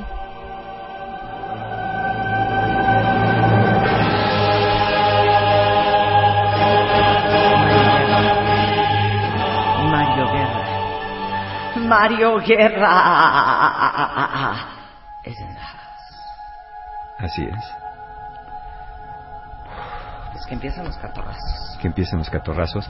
Pues vamos a, vamos a ver, eh, aprovechando las fechas y aprovechando que estamos ya inspirados con los disfraces y cosas así, pues hablemos de relaciones de terror, ¿no? Vamos a relajarnos hoy, que es un día prefestivo o pre-conmemorativo, para hablar de, de algunas eh, relaciones que tienen que ver, o que podemos hacer analogías, que tienen que ver con personajes espectros y demás seres que se festejan, ya sea en el Halloween o en el Día de Muertos por acá. Eh, a veces tenemos amigos, a veces parejas, a veces nosotros mismos. Somos eh, personajes que parece que salimos de una película de terror cuando estamos adentro de una relación. Entonces vamos a ver algunos personajes, a ver con cuál se identifican. Pero no- dejen de andar indi- identificando solamente a su, a su pareja o a su ex. También ustedes échenle por ahí. Dile, oye, a lo mejor yo me parezco a un zombie o me parezco a un fantasma o un anime en pena. Entonces vayan buscándole por ahí a ver con cuál se identifica cada uno de ustedes. Eso. Pero podemos hablar de nuestras cosas. ¿Cómo son las relaciones de terror? Las relaciones de terror son unas relaciones como las, como las pesadillas, ¿no? No acaban, nunca las resuelves, te despiertas en el momento Estás más ansioso todo el inoportuno. tiempo, hija. Sí, es ansioso. Nervioso. Ay, no. Se repiten una y otra y otra vez. Nunca sabes qué esperarte. Cuando todo parece estar más tranquilo, te llega algo por atrás y pegas un grito. eh, no tienes mucha esperanza. Es como los zombies que te persiguen, como las ánimas en pena que arrastran cadenas. Son relaciones donde no hay paz. Ni contigo ni sin ti. No hay paz. ¿No será que las relaciones de terror, cuentavientes, te das cuenta que ya es una relación de terror? Cuando ya tronaste tres veces y nuevamente te encuentras en el teléfono diciendo algo como, ay no, mi amor, yo también te quiero, te prometo que ya, vamos a echarle ganas. Yo también, mi amor, te quiero muchísimo. A ver, tú, tú el hombre. Yo te quiero muchísimo, mi amor, te lo juro que hay que echarle muchas ganas. Pues sí, pero pues es que tú no le echas ganitas. No, mi amor, yo sí le voy a echar ganas y No te sé. prometo que te lo juro que ya no te voy a hacer enojar. No, no sé, no sé, no sé. Ya, ya lo estuve pensando mucho y la verdad, pues es aguantarte. No me digas eso, no me digas eso. está es que cañón, no me digas eso. está cañón. No me digas eso. No sé. Por favor, Mira, voy ahorita a tu casa. vas a... No, no, no. Voy espérate. ahorita a no, tu no casa. estoy en mi casa. ¿Y sabes qué? Vas a tener que cambiar muchas cosas. Si de veras quieres que volvamos, vas a tener que cambiar muchas cosas. Ya sé, ya sé, ¿Sí? ya sé. No, no parece que sepas, porque ya lo ya hubieras sé. hecho. No, es que no me digas eso. Es que No. también son muchas cosas. Y y entonces no te atreves a decirle a él Claro. que tú también, maldito perro. Porque estás vulnerable en este no, momento. no, no, porque sabes que lo puedes hacer enchilar y no ¡Claro! te vaya a colgar y no se vaya a arrepentir y entonces ya no hay oportunidad. Exactamente. Y esta conversación ha pasado 24 veces. Claro. Cuando te encuentras en... Te lo juro que esta vez sí hay que echarle un chorro de ganas. Ya vamos muy Sí, mal. ¿no? Como ya si las vamos muy como mal. si las anteriores no, ¿no? Entonces, eh, estos, estos personajes que surgen de estas narraciones y estas novelas y estas, eh, este, francamente, textos espeluznantes, pues son los que vamos a contar ahorita, a ver, a ver cu- cuáles son los que se van encontrando o se han encontrado, o cuáles son, insisto, porque muchas veces es bien fácil andar viendo los demonios en el otro, pero no te das cuenta que por dentro estás poseído por toda clase de seres malignos que te transforman. Eso es lo que pasa también, relación claro, terror, nos pero- transforman en otros Pero personajes. por eso, quiero saber quién de ustedes, cuentavientes, ha estado o está en una relación de terror y por qué. échenle por ahí. De una vez. Mientras, Échenle por ahí. nosotros les vamos a ir contando. Para que vayan identificando nomás, como no queriendo. Vamos a ver el, el primer personaje, que son los zombies. Los zombies son los exes. Uh, ¿tuyos o de la tuyos pareja? o de la pareja, ¿sí? Son zombies ¿por qué? Porque no están vivos ya en tu vida, pero tampoco se han ido del todo. Andan por ahí. Pululeando. A los exes no te los encuentras, los exes se te aparecen como zombies en algún momento. Esto pasa a veces cuando a veces cuando hay hijos comunes, pues no rompes del todo con una pareja, a veces cuando trabajan juntos, ¿no? De menos se encuentran en la cafetería o en el elevador en algún momento por más que se quieran evitar. O a veces son personas que no se van del todo y que au- aunque ya les dijiste de una forma o de otra que ya todo se acabó, se siguen como apareciendo por ahí, ya sea en las redes sociales, en un mensajito, eh, de repente te hablan para decirte, no me marcaste, no, no te marqué, es que tengo una llamada perdida tuya, ¿cuál mentira, no? Andan por ahí. Nada más Exacto. cusqueando. Estos zombies lo que hacen es que te estoquean, otros de plano se te aparecen de repente, y otros, eh, sí, francamente, parece que buscan comerte el cerebro, como los zombies, porque no saben ni lo que quieren y no saben para qué siguen en tu vida. Lo único que saben es que quieren estar ahí. Y que aunque sepan que están mal, ahí están, porque como te digo, son como, como vivos, pero están muertos, pero no están muertos, ni están vivos, y son una cosa muy rara. Se parecen a la persona que una vez amaste, porque es esa persona misma, la ves y dices, pero esa es la persona que yo amé, pero allá adentro sus emociones ya cambiaron, sus sentimientos ya cambiaron. O hay dependencia, o hay resentimiento, o hay otra cosa que no es el amor, aunque parezca que es amor. Y a veces no es que te hagan la vida imposible, pero sí pueden ser bastante incómodos. Sobre todo cuando te están cuestionando de, oye, ¿y quién es esa persona con la que estás ahí? No, pues es un amigo, ¿y por qué sales con él? Pues, ¿Qué tiene? Ya no somos nada. No, no, pero pues así tan rápido, ya, ya me dejaste y ya se me, todavía ni me acabo de enfriar, se acaba de enfriar mi cuerpo y estás ahí con otra persona, ¿de qué se trata? O te empiezan a dar consejos, no, no deberías vestirte así, o mira, pues ten cuidado con tus amistades. Yo te lo digo porque pues sabes que lo que tuvimos fue importante y te quiero y me importas todavía, aunque tú ya a mí no, me, no te importe nada, pero pues yo sí la verdad te quiero decir que esa foto que pusiste en el Face no está padre, ¿eh? No está padre porque pues habla mucho de ti y de tu nueva vida y, y- y la verdad no es lo que tú querías, ¿eh? Te estás alejando. Mira, yo no te lo digo nada más porque entonces ahí nos topamos con estos zombies que te, persiguen y no es como los zombies, no es que te correten hasta que te alcancen, van a paso lento, ya sabes, ¿no? A paso lento, a paso lento, pero pero son persistentes. Son persistentes y por más que corras, por más que te escondas, tienen la habilidad de volverte a encontrar y además saben exactamente dónde tocarte para que te vuelvas a enchilar, para que te vuelvas a aprender, para que recuerdes aquel amor que se te fue y que pues ahora ya perdiste. Esos son los zombies. Y creo que unos tienen zombies más perros que otros. Ah, claro, pues ahí Las exesposas y los exesposos Sí. pueden ser grandes zombies. Uh, porque caray. en el nombre de los niños, Sí. tequete, tequete, Es un tequete, chupadero de tequete, sangre. tequete, tequete, sin parar. Es que son como estos zombies que van cargando el zombie de un niño, ¿no? De su propio niño y a través de los niños empiezan a ejercer presión y quieren colarse por ahí y, y tratan de zombificar a los niños también. Cuando les dicen, ¿y tu papá con quién sale? Y no se dejen agarrar, y entonces esta mujer es mala y no los quiere, yo soy su madre y solamente yo los puedo querer. Cuando van metiéndole cizaña también a otros, ya ves cómo son los zombies de pronto que te muerden y te hacen zombie también a ti, ¿no? Ten cuidado con su baba, ten cuidado con sus mordidas y ten cuidado con su cizaña, porque eso puede ser muy contagioso. Claro. Tenemos el segundo personaje, que son las ánimas en pena. Estos ya no son tan persecutores como de van atrás de ti para chuparte la sangre o querer que colarse por ahí en tu vida o, o romperte relaciones nuevas. Estas son más lastimeras las ánimas en pena. Son esas personas que estuvieron en tu vida alguna vez y que te dicen que no te pueden olvidar, Ay, no. que eres el amor de su vida, que sin ti todo les sabe a trapo viejo, que sin ti la vida ya no es igual, pero que tú, tú ya no quieres nada con ellos. Te buscan con cualquier pretexto. A veces pasa para anunciarte que ahora sí ya te van a dejar de molestar. ¿Te sabes para qué te escribí? Te escribí para decirte que, que ya puedes estar tranquilo, porque ya nunca más voy a volver a escribirte. Y te vuelven a escribir la semana que entra, ¿no? Por supuesto. Sí, no te dejan. ¿Puedo hacer ánima en pena? Por supuesto. Ok, así suena, cuenta bien, es una ánima en pena. Rin, rin. ¿Qué onda? ¿Cómo estás? ¿Qué pasó? Este, ¿te agarro ocupado? La, la neta sí. ¿Qué pasó? No, nada más rapidísimo. Sí, ¿qué- este, qué pasó? lo que pasa es que hoy te estaba limpiando el ático Ajá. y me encontré, ¿te acuerdas? ¿Te acuerdas? ¿Te acuerdas que que habrá sido hace como dos años estuvimos viendo juntos Downton Abbey? Ajá. Encontré toda la temporada, este, pues toda la colección y y pues nada más quería saber si te la mandaba a tu casa o qué quieres que haga con ella. No, no, no, no, no, ya quédatela, no hay bronca, no. Ya, ya, ya la vimos, ya, ya no. ya no. Seguro, digo, me da pena porque sé que la amabas. Ujú. Sí, no, no, pues ya la vi, ya la vi. Y además ahorita ya, ya la tengo en Netflix, entonces ya no, ya no hay bronca. ¿Cómo estás? Bien. Típico No, de no- nótese que yo no pregunté cómo estás sí, tú, ¿eh? Sí. ¿Y cómo estás? Bien. Me da muchísimo gusto. Ujú. Bueno, ¿Sabes? ajá. Bueno, este, pues entonces... No, déjame decirte algo rápido. Ujú. Es que sí tengo, ¿sabes qué? Es que voy de salida. Si no, déjame decirte algo rápido. Ajá. Sí, dime. Digo, no, no, te lo digo sin esperar nada a cambio, pero... O sea, Marta, en serio, voy de digo salida. algo, ¿Qué pasó? no sabes cómo te extraño. No, Una cosa, no Ay, hagan no eso. hagan, no, no, no. ¡No hagan eso! No hagan eso. No hagan Las eso. ánimas en pena. Las ánimas en pena, les digo algo, dan pena.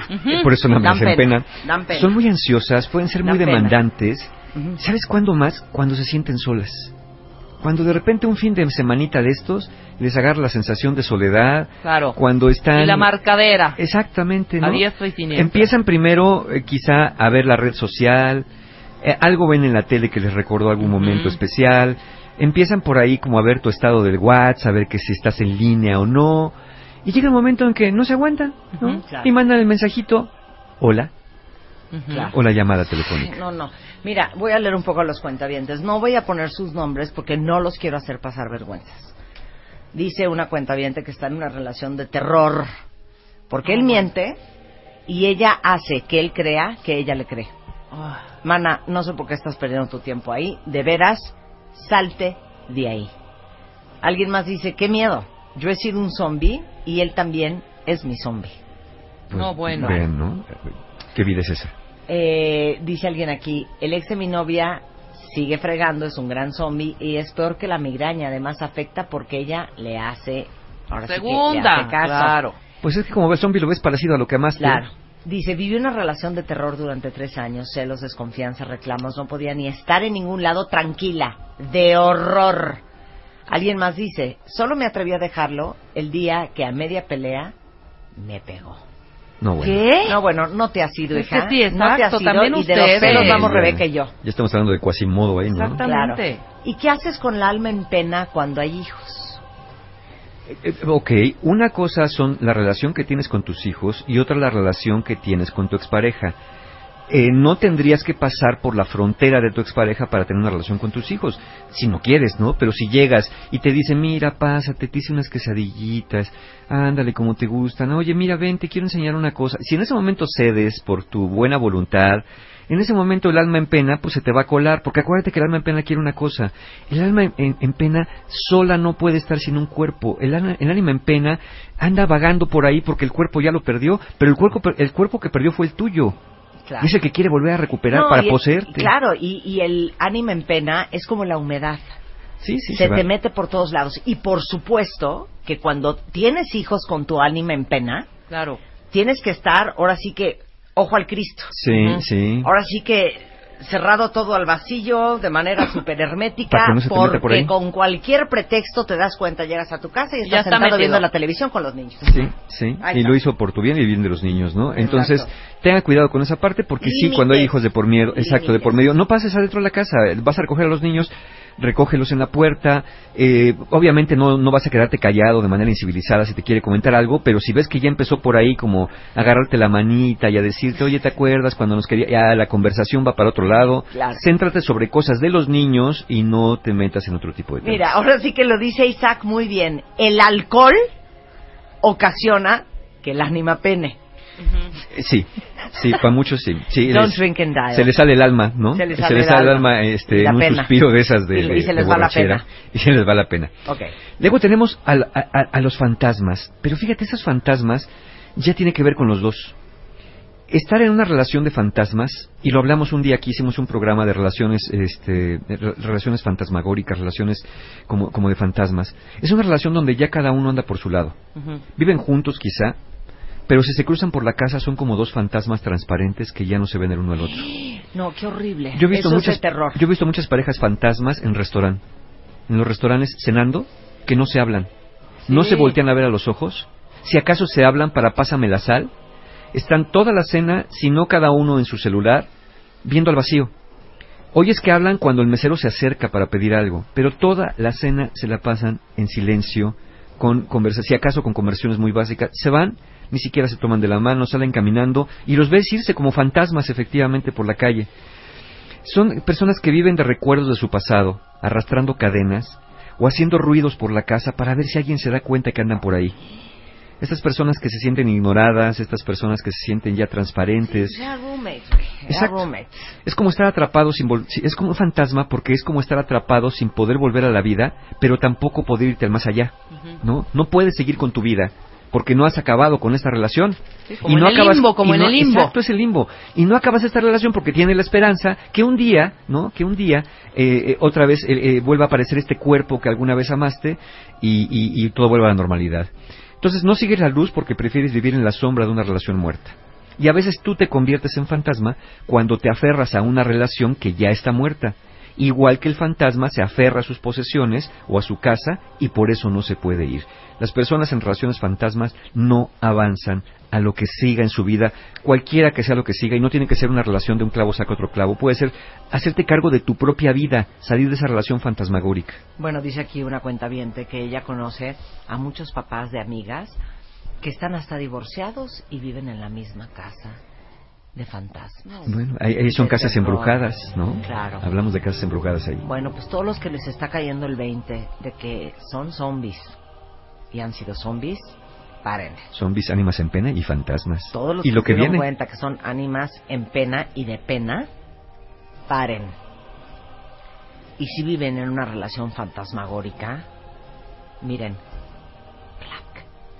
Sigan la luz, sigan la luz, corten como sigan la luz.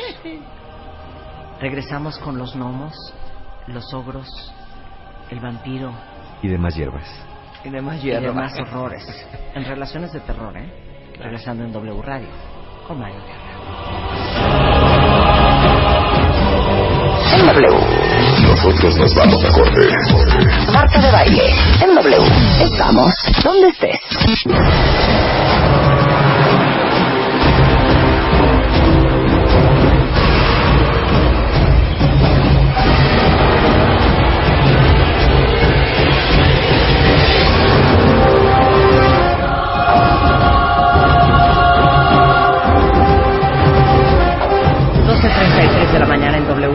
Y con nuestro rockstar del amor estamos hablando de las relaciones de terror. Ya hablamos de los zombies, que son los exes que andan ahí pululando y no dejan en paz. De las ánimas en pena, las que no te quieren soltar bajo ninguna circunstancia. Hablamos de los fantasmas, cuando vives ya como roommates. Y ahora vamos con los gnomos. Los gnomos. Ya sabes cómo son los gnomos. Son traviesos, ¿no? Esos duendecillos. Pero Se eso esconden. representan, se escondan, te hacen diabluras, ¿no? Te esconden la cartera, te esconden las llaves, te cambian las cosas del lugar, te meten el pie, te apagan el boiler cuando te vas a bañar y te comen tu yogur favorito. Estos son los pasivos agresivos. Las parejas o las personas pasivas agresivas que te hacen diabluras indirectas, como esconderte cosas, fomentar el caos en tu vida. Son personas ambiguas, te dije pero no te dije, sarcásticos, se les olvidan curiosamente tus peticiones, o se tardan mucho en hacer algo que les pides. Son personas muy resentiditas, porque Ay, no, sí, los, qué horror. no los mimas como se merecen, o les haces cosas que los lastiman, pero nunca te lo dicen. No te va a reclamar directamente, se lo van guardando y se desquitan de formas indirectas, como los gnomos. En cuanto apaga la luz, salen las travesuras. Claro. Mi vida, ¿dónde dejé las llaves? No las vi. No las vi, pero aquí estaban encima. dejado por acá? No, pues las has de haber perdido, ¿no? Oye, se apagó el boiler. Qué raro. Oye, pero está saliendo el agua helada. No, pues no sé, se ha de haber ido el gas. ¿no? Este tipo de cosas que, que, que van, van sucediendo y que se- te das cuenta que esto que parecen pequeños accidentes, pequeños olvidos, ¿no? Ay, se me olvidó pagarte la tarjeta, perdón. Ay, se me olvidó que era cumpleaños de tu hermana, no, pues no voy a poder. Sí, ay, ¿cómo que íbamos a cenar con tu mamá? Te lo juro que no me acuerdo. Claro, tengo junta. Ese, ¿no? O, o, o cuando tienes prisa de, ándale, apúrate porque se nos... Ay, voy, espérame. Sí, a propósito haciéndolo, claro. Exactamente, ¿no? Entonces, estos gnomos, eh, con esas, eh, entre comillas, diabluras y travesuras, te van haciendo la vida imposible, porque son personas que están muy resentidas, muy enojadas, pero son incapaces de decírtelo directamente. Se Con comportan guardaditos. aguardaditos, pasivos agresivos, Sí. son los gnomos. Culerillos. Bueno, Sí, bueno, ulerillos. así es. Ulerillos, ulerillos. Ulerillos. Ulerillos. Luego tenemos a los ogros. Estos son ya personas que todo les parece mal, nada les embona y las cosas nunca se hacen como ellos quieren. Siempre te están regañando, siempre te están criticando, siempre te están diciendo que todo lo haces mal, que no sirves para nada, que no eres buena pareja, que qué barbaridad. Tienen malas maneras, son rudos, groseros, a veces poco sociables y hasta no muy civilizados. Eh, estos ogros suelen maltratar, ya alguna vez lo hablamos también, maltratar a la gente de servicio, meseros, ballet parking, tratar mal a las personas que sienten que son inferiores que ellos, y sienten porque no lo son, pero lo sienten, son muy maltratadores en ese tipo de, de- de- de relaciones. Pueden ser muy poco empáticos a las necesidades de los demás, ¿no? Si ellos tienen frío, te abren la ventana aunque te estés congelando. Si tienen calor, te la van a cerrar. Si tienen hambre, se pueden sentar a comer o te dicen, oye, vamos a comer, sí, órale, ¿a qué hora nos vemos a las cuatro? Llegas a las cuatro y no, pues ya comí. ¿Pero por qué? Pues tenía hambre. ¿Pero quedamos a las cuatro? Pues a mí me dio hambre. Claro. ¿No? Y oye, pues yo no comí. Bueno, pues come. ¿No? E- ese tipo de personajes poco empáticos. Ay, no, no, qué horror, ¿eh? Eh, eh, eh, y como los ogros pueden tener mucha fuerza bruta, pero no tienen muchos sesos. No piensan mucho, entonces no les llega, como dicen, el agua al tinaco por su, por su este, tamaño, en este caso, el que creen tener tan grande. Y, y vivir con una pareja que siempre te está criticando, que siempre te está, que siempre te está regañando. Imagínate una pareja, llegas ahí de, qué bueno que ya llegaste porque hay que, hay que cambiar al niño, cámbialo, ¿no? Entonces lo empiezas a cambiar. No, así no, no, lo, vas a- mira, así, lo estás A ver, lastimando. trae acá. No sé, sí, ¿sabes No, qué? te está haciendo bien. Deja, leve. yo lo hago. Te está haciendo bien leve. A ver. Es ese clásico de... ¿Cómo me veo, mi amor? Es neta. ¿Vas a ir así? Ay, ¿qué te pasa si me veo muy bien? No sabían que los rotoplastes se ven bien vestidos. Ay, no, ya, hija. A ver, cuentavientes, ¿hay gente así o no hay gente así? Sí, claro, claro que Claro hay. que hay gente así. De esas y peores. Hiriente hasta más no Sí. poder, qué horror. Esos son- feliz bailando en la boda y de repente llegas y te sientas. ¿Cómo bailé, mi amor? Asqueroso, ¿eh? Te digo una Horrendo. cosa, no sé, es un idea del oso Oso que acabas de que te acabas de aventar. Sí, claro. Ay, qué horror. Te digo una cosa, neta, si no sabes bailar, no te pares. No, no se dejen, de verdad, O sea, dejen, ay, no se dejen, dejen a esas sí. personas, Eso más fue bien, baile. dejen a esas personas Sí. malvibrosas, mala onda, O sea, eso fue chiste. horrendos. Neta, o sea, me tengo que reír. ¿Sabes Sí, qué? Chinga tu madre. Sí, claro, perdón, no, vuélvelo a decir, ¿Cómo ¿eh? ves? Claro. ¿Eh? Bueno, ahí está, ahí está el remedio contra los ogros. Tenemos después al vampiro. El chupasangre. Es que acuérdense cómo son los vampiros, son bien seductores, Pues sí, claro. ¿no? Es el narcisista seductor, que te va envolviendo, te va envolviendo, y de pronto te clava los colmillos Y ya bailaste, ¿verdad? y ya bailaste. Porque en ese momento ellos son como agujeros negros emocionales. No importa cuánto les des, siempre necesitan más. Claro. Atenciones, cuidados, admiración, cariño. Igual que el conde Drácula, necesitan tu lealtad incondicional, porque lo que quieren son servidores. Sí, claro. Entonces, te succionan, pero no te matan. Porque si te matan, como no tienen servidor. Sí, ya ya no no tienen tienen servidor. servidor, claro. Como Entonces, dice un amigo mío que horror, es horrenda esta frase, ¿eh? Mujer que no sirve, no sirve. Ay. ándale, pues, Qué horror bueno, eso, ¿eh? Eso ya es otro tipo de ser. Sí. Estos personajes te esclavizan para servirles. Y pueden utilizar cualquier fórmula, pero su preferida es el chantaje emocional.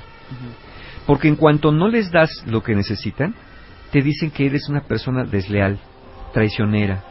Cuando te quieres ir, te dicen cómo es posible después de todo lo que te he dado. Yo, que me fijé en ti, fíjate. Yo, que he estado a tu lado todo este tiempo, me quieres dejar. ¿Sabes qué? Vete, vete, lárgate. No te necesito. Eres una persona más que me abandona en esta vida. Entonces dices, no, espérate, no, agu- aguanta. Pero, pero esas son- son personas que te llevan a sentirte devaluada, deprimida, Y sobre todo te sientes usado o usada si de- sigues permitiendo la entrada en tu corazón. Recuerda lo que dice la leyenda. Un vampiro no puede entrar a tu casa si no lo invitas. Entonces, si ustedes siguen invitando vampiros a su vida, pues ahí van a estar y les van a estar chupando la sangre, claro. ¿no? Entonces, ahí tenemos otro otro personaje de terror, el vampiro. Ok. Tenemos a otro, y fíjense que este vive en su cabeza, el diablo. Ay. El diablo que te siembra dudas, celos, paranoia y desconfianza en tu relación. Es el diablo Ay. que cuando te dice alguien, oye, ¿y tu novio? Y tú contestas, está trabajando. Y el diablo en tu cabeza te dice, ¿y si no? ¿Y si no está trabajando? Te dicen, ay, adivina qué, me acabo de encontrar a tu marido. ¿Y con quién estaba? Güey, solo. ¿Pero qué, sonriendo o cómo? ¿Muy contento? ¿Y dónde está? Y entonces la voz le pre- pregúntale dónde estaba. Pregúntale qué estaba haciendo. El diablo te, te habla en la cabeza y te dice todo eso. Ve, seguramente él estaba con otra. No te quiere decir la verdad porque es tu amiga y no te quiere lastimar. Vale. Pero dile que, cuál es la verdad. ¿Les puedo contestar, contar una historia? Ver, venga, Estaba yo en un restaurante y me encontré una, un amigo y pues la novia. Nunca la había visto a ella. Tú a la novia. Ok. Mi amigo se para al baño y le digo yo a ella. Ay, ¿cuánto llevan? Ahí vas a preguntar. Y me agarra del brazo y me dice, hija, no sé. ¿Le preguntas? Ahorita que regrese, pregúntale. ¡Ay, no! Dile, ¿cuánto, ¿cuánto llevan? Y, y ya andan. A ver qué te dice. Me dio una pena. Claro. Porque dije, Pobre mujer. si una mujer de casi 50 años lleva saliendo con un pelao varios meses y todavía no sabe ni qué son ni para dónde van y no tiene la confianza de preguntarle derecho a él, ¿qué onda tú y yo? Está cañón. Sí, claro. Es una pena. Así es. Sí. Entonces, dirías tú, ese es el diablo. Ese es el diablo. El diablo también te dice todos los días lo que te hace falta para ser feliz.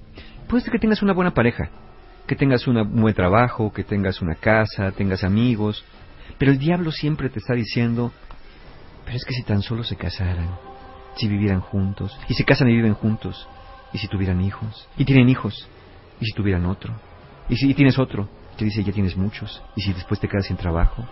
Entonces el diablo no te deja estar en paz. Claro. hace que te comportes de manera a veces egoísta con tu pareja cuando el diablo te dice oye ¿por qué, ¿por qué se está comiendo este ese pastel? era tuyo.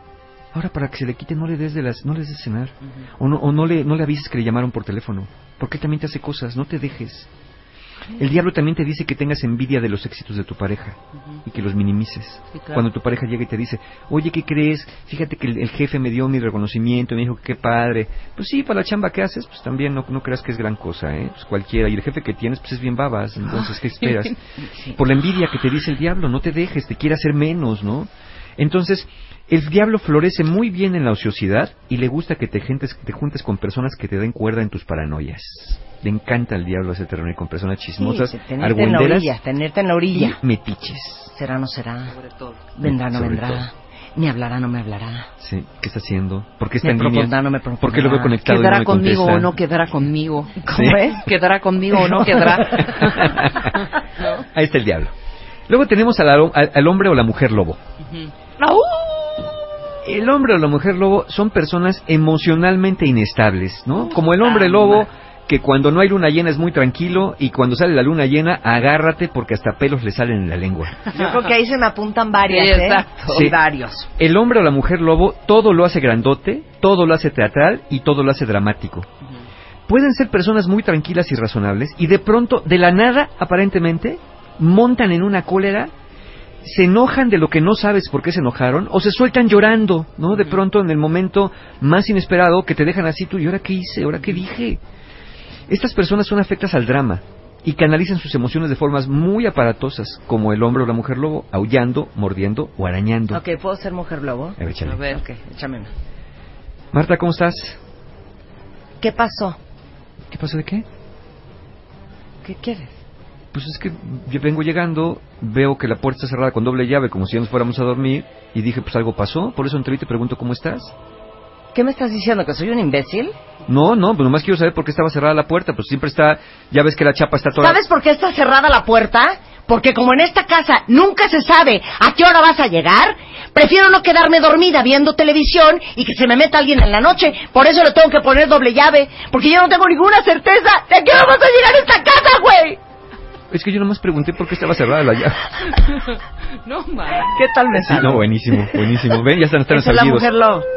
Esa es la mujer love. Son muy poco razonables Ay, cuando no se controlan.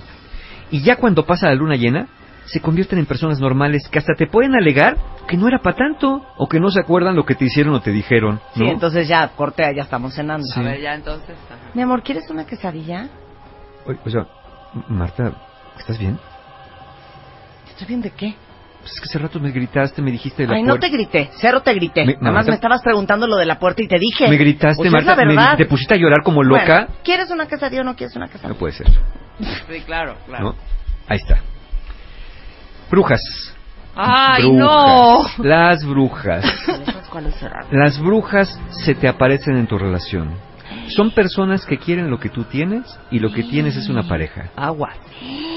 Puede ser el compañero o compañera de trabajo que tú sabes que algo se trae, pero que tu pareja te jura que nomás quiere ser su amigo, porque son muy listos las brujas y las brujas. Ese es su truco. Se hacen pasar por amigos. Es como el cuento de Hansel y Gretel. Se hacen pasar por la viejita de la casa de jengibre para que los niños se acerquen y después poderlos cocinar. Claro. Es la bruja de Blancanieves que se acerca como la viejita con la manzana, ofrecértela. Se hacen pasar por amigos inocentes y comprensivos, escondiendo sus verdaderas intenciones. Y llegada la oportunidad, y aguas porque ahí vienen las posadas, y esas brujas y brujos salen en las Ahora. posadas de la oficina, te agarran con dos copas encima y te empiezan a hacer piojo. Y ¿Puedo decir algo? Adelante. No doy crédito las, las, la cantidad de historias cuentavientes de las que me entero De pintadas de cuerno. que eran parejas amigas, Sí, ya anda dos ya- ya- matrimonios ajá. íntimos, Y acabaron el marido de una con el- la ahora mujer con del los otro. niños, ahora vámonos a no sé dónde, y acaba ella enredada con el marido de aquella. Pero no es de ahorita. Esas son las brujas. Así es. Hay, hay, hay brujas, el brujo. br- brujas Y el zorras, brujo. este, hay diferentes va- variantes de bruja, ¿no? Pero acuérdense, la bruja siempre se hacía pasar por una persona inocente para después sacar las uñas. Entonces, No, qué horror estas ya sé. Por eso son distracciones de terror. Luego tenemos al Frankenstein. Personas que son los eternos complacientes, que se van transformando en de acuerdo a- apariencia y de en acuerdo a la pareja que tienen. Exacto. Al gusto de la pareja. Dejan de ser quienes son para transformarse en el que creen que deben ser para que los amen. Se van armando de retazos, de pedazos, ¿no? De personas. Y entonces se vuelven complacientes por un lado, pero quieren ser seductores por otro, pero a la vez recatados por el otro, pero quieren ser obedientes, pero también quieren hacer lo que quieren. Entonces, a puro pedacerío. Eh, necesitan la aprobación externa. Y si sienten que no la tienen o algo está mal, se apresuran rápidamente a cambiarlo para que la otra persona no los vaya a dejar. Claro. Se quitan la pierna, se quitan la cabeza. Y son personas incluso que, que, que se someten a veces, ya desde lo físico, a operaciones, ¿no? Se operan una cosa y se operan la otra y luego la que sigue. Y ya hemos visto esas escenas donde las personas se operan todo y acaban pareciéndose a todo menos a un ser humano. Pero lo más dramático no sería esta parte física, sino sería la parte emocional. Estas personas que dejan de ser quien eran, que dejan de pensar en sí mismas y acaban siendo algo distinto a quien inicialmente amaron. ¿no? Y al final te van a dejar. Porque como te conviertes en alguien distinto a lo que originalmente eras, pues a quién le vas a acabar gustando con una cicatriz en la cabeza, con una pierna más corta que la otra y, y, y- siendo tan servicial que acaba siendo a veces servil. Servil, claro. ¿no? Entonces, estos, estos Frankenstein a veces nos convertimos en ellos porque tenemos esta creencia de que si me armo a la medida de mi pareja, mi pareja me va a amar más. Y lo único que va a hacer es despreciarte porque vas a quedar bastante raro, bastante rara, Sí, no claro. siendo quien tú eras. Y redondeamos con las momias. Las momias son estos personajes, son tus antepasados, que puede ser tu mamá, tu tía, tu abuelita, por ahí alguien de la familia, que de pronto pues ya tú dices, bueno, yo ya me salí de mi casa y voy a hacer mi vida con mi pareja, me voy a casar o voy a vivir con alguien y dices, bueno, pues mi vida y listo. Pero no, de pronto estas momias cuando enteran que, se enteran que estás haciendo tu vida, se levantan de la tumba porque quieren recobrar su reino perdido, Sí, ¿no? claro. Como si fueran Imhotep, como si fuera eh, Tutankamón que vienen del más allá a recuperar el reinado. Son personas que se van a colar en tu vida y te van a decir toda clase de críticas. Nada les parece suficientemente bueno para ti, especialmente tu pareja. ¿no? Nada de lo que Claro, hace. claro. Quieren controlar tu vida. Si te vas a casar, quieren controlar tu boda. Si vas a tener hijos, quieren decidir el nombre de tus hijos. De hecho, ya hasta están planeando cuántos fines de semana se van a quedar con tu hijo que todavía no nace para cuidarlo. Ya le están haciendo su cuarto. Mira, para cuando me lo dejes aquí los fines de semana, mamá no te lo voy a dejar, pero ¿por qué no me lo vas a dejar? Son- eh, porque quieren apoderarse de estos hijos, ¿no? Igual que las momias, para hacerlos sus súbditos. Quieren que les llames a diario para saber cómo estás o nada más para darte la bendición, aunque sea por WhatsApp. Todo esto sería sano si no lo empezaran a ver como una obligación o te hicieran sentir que eres un mal hijo por no hacerlo. Pues un día se te olvida hablarles. Estas momias pueden pedir que le rindas tributo cada fin de semana. ¿No? ¿Por qué no me viniste a ver? ¿Por qué no me hablas? ¿Por qué no estás? Qué barbaridad, mira nada más tu casa cómo está. Oye, ¿por qué, qué no te dan de comer? Mira qué flaco eres. ¿Por qué no te vienes para acá? Yo te voy a hacer el guisadito que tanto te gusta. Te van a decir que su único objetivo es envolverte con sus vendas de amor. Pero lo que les falta es una vida propia. Y si no puedes eh, eh, eh, zafarte, de- o si te quieres zafar de su influencia, te van a lanzar la maldición del hijo ingrato. Límites con las momias. ¿sí? Entonces, insisto, quiéranlas mucho, pero pues una momia no debería entrar a la casa, ¿no? Este, y si entra, pues no debería intervenir, porque ya estás tomando decisiones. Entonces, una mamá, insisto, una tía, una abuelita, un papá, inclusive a veces, cualquier persona que sea de tu familia que quiera entrar a gobernar, que quiera meterse en tu relación para tomar decisiones o quererte lavar el coco de todo lo mal que está sucediendo en tu vida, nada más por culpa de esa pareja, que yo siempre te dije que no me daba buena me espina. gustaba. Yo sabía que... Y claro, y después generas conflicto y se divorcian y tú dices, yo sabía... lo dije. Yo sabía que no era buena persona. Escuchen a su familia, por supuesto, quiéranlos mucho, pero siempre después de escucharlos y después de que oigan lo que tienen que oír, ustedes decidan ¿Qué es lo que quieren hacer no con su vida, Claro. decidan con quién quieren estar, decidan cómo les quieren poner a sus hijos y decidan dónde quieren poner el florero, en qué mesa, sin que llegue su mamá a cambiárselos de lugar. Ahí está. Bueno, pues ya les dimos todos los personajes que existen en una relación de terror. Ahí saben, ahí saben. Ahí sabrán ustedes si ¿Con quieren se seguir ahí o no. a lo mejor para Halloween y tienen que disfrazarse, ya, ya se identificaron con uno y nomás dices, mira, vengo disfrazado de mí mismo, ¿no? Porque soy un Frankenstein. O soy una momia. Mario, ¿tienes curso en puerta? Sí, claro que sí. Tenemos los últimos lugares para el taller de perdón, que es este 5 de noviembre, ya viene. Es un taller para pocas personas que quieran trabajar perdonándose o perdonando a alguien más y dejar de cargar estas cosas que no los dejan fluir, sobre todo ahora que viene el cierre de año, pues ya para que empiecen en el 2017 sin tanto resentimiento, porque sabemos más allá de toda duda que el resentimiento sí llega a causar enfermedades físicas, más allá del, del malestar que genera. Entonces, 5 de noviembre, perdón.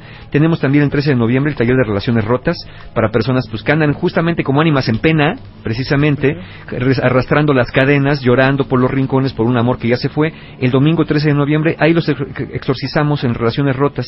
Y se abrieron inscripciones con precio especial para las últimas ediciones del año del taller Heridas de la Infancia y Autoestima, 26 y 27 de noviembre. Aprovechen precios de preventa y meses sin intereses. Y recuerden que pueden pagar con cualquier tarjeta de crédito. ¿En la página dónde? En la página de mis amigos encuentrohumano.com. Te queremos, Mario. Yo Mucho. también. Muchas gracias. Nos podemos ir con una alegría después de este programa ¿Pero del de qué? terror. Bueno, a ver, preguntas rápidas. ¿Cuántas veces a la semana van al banco a sacar lana? Hijo, mano. Pues sí, varias, ¿eh? Como tres. ¿Eres de las que cada que sales necesitas pasar al cajero? Sí, a veces sí. O si quieres pedir comida a domicilio, ¿nunca tienes efectivo? Yo soy la reina de jamás traigo efectivo. Rebeca nunca trae efectivo tampoco, ¿verdad? No. Ok. Muchas veces ir al cajero es complicado, da flojera, miren, da hasta miedo, pero existe una nueva forma de pagar. Se hizo un estudio en BBVA Bancomer y dice que el 68% de los millennials piensa que en 5 años va a cambiar la forma de acceder a tu dinero. 70% cree que las formas de pago van a ser totalmente diferentes y 33% piensa que no van a necesitar un banco. Bueno, Bancomer crearon BBVA Wallet, que es una app con la que puedes comprar, consultar en tiempo real tu saldo, hacer retiros y pagar en varios lugares. Tienes acceso a tu dinero de tu tarjeta de crédito y débito desde el celular como una tarjeta digital y además tienes miles de promociones, descuentos y comercios para pagar con puntos Bancomer. Está increíble, se llama BBVA Wallet. Es una app que está en el App Store. Está eh, disponible además en otras tiendas digitales. Es gratis para que la busquen. BB V chica A Wallet. Esa es la nueva app de Bancomer. Y a las 12.55 nos vamos. Estamos de regreso mañana en punto de las 10 de la mañana. No se vayan, a viene Fer Tapia con todo el equipo de Triple W. ¡Adiós! Dios.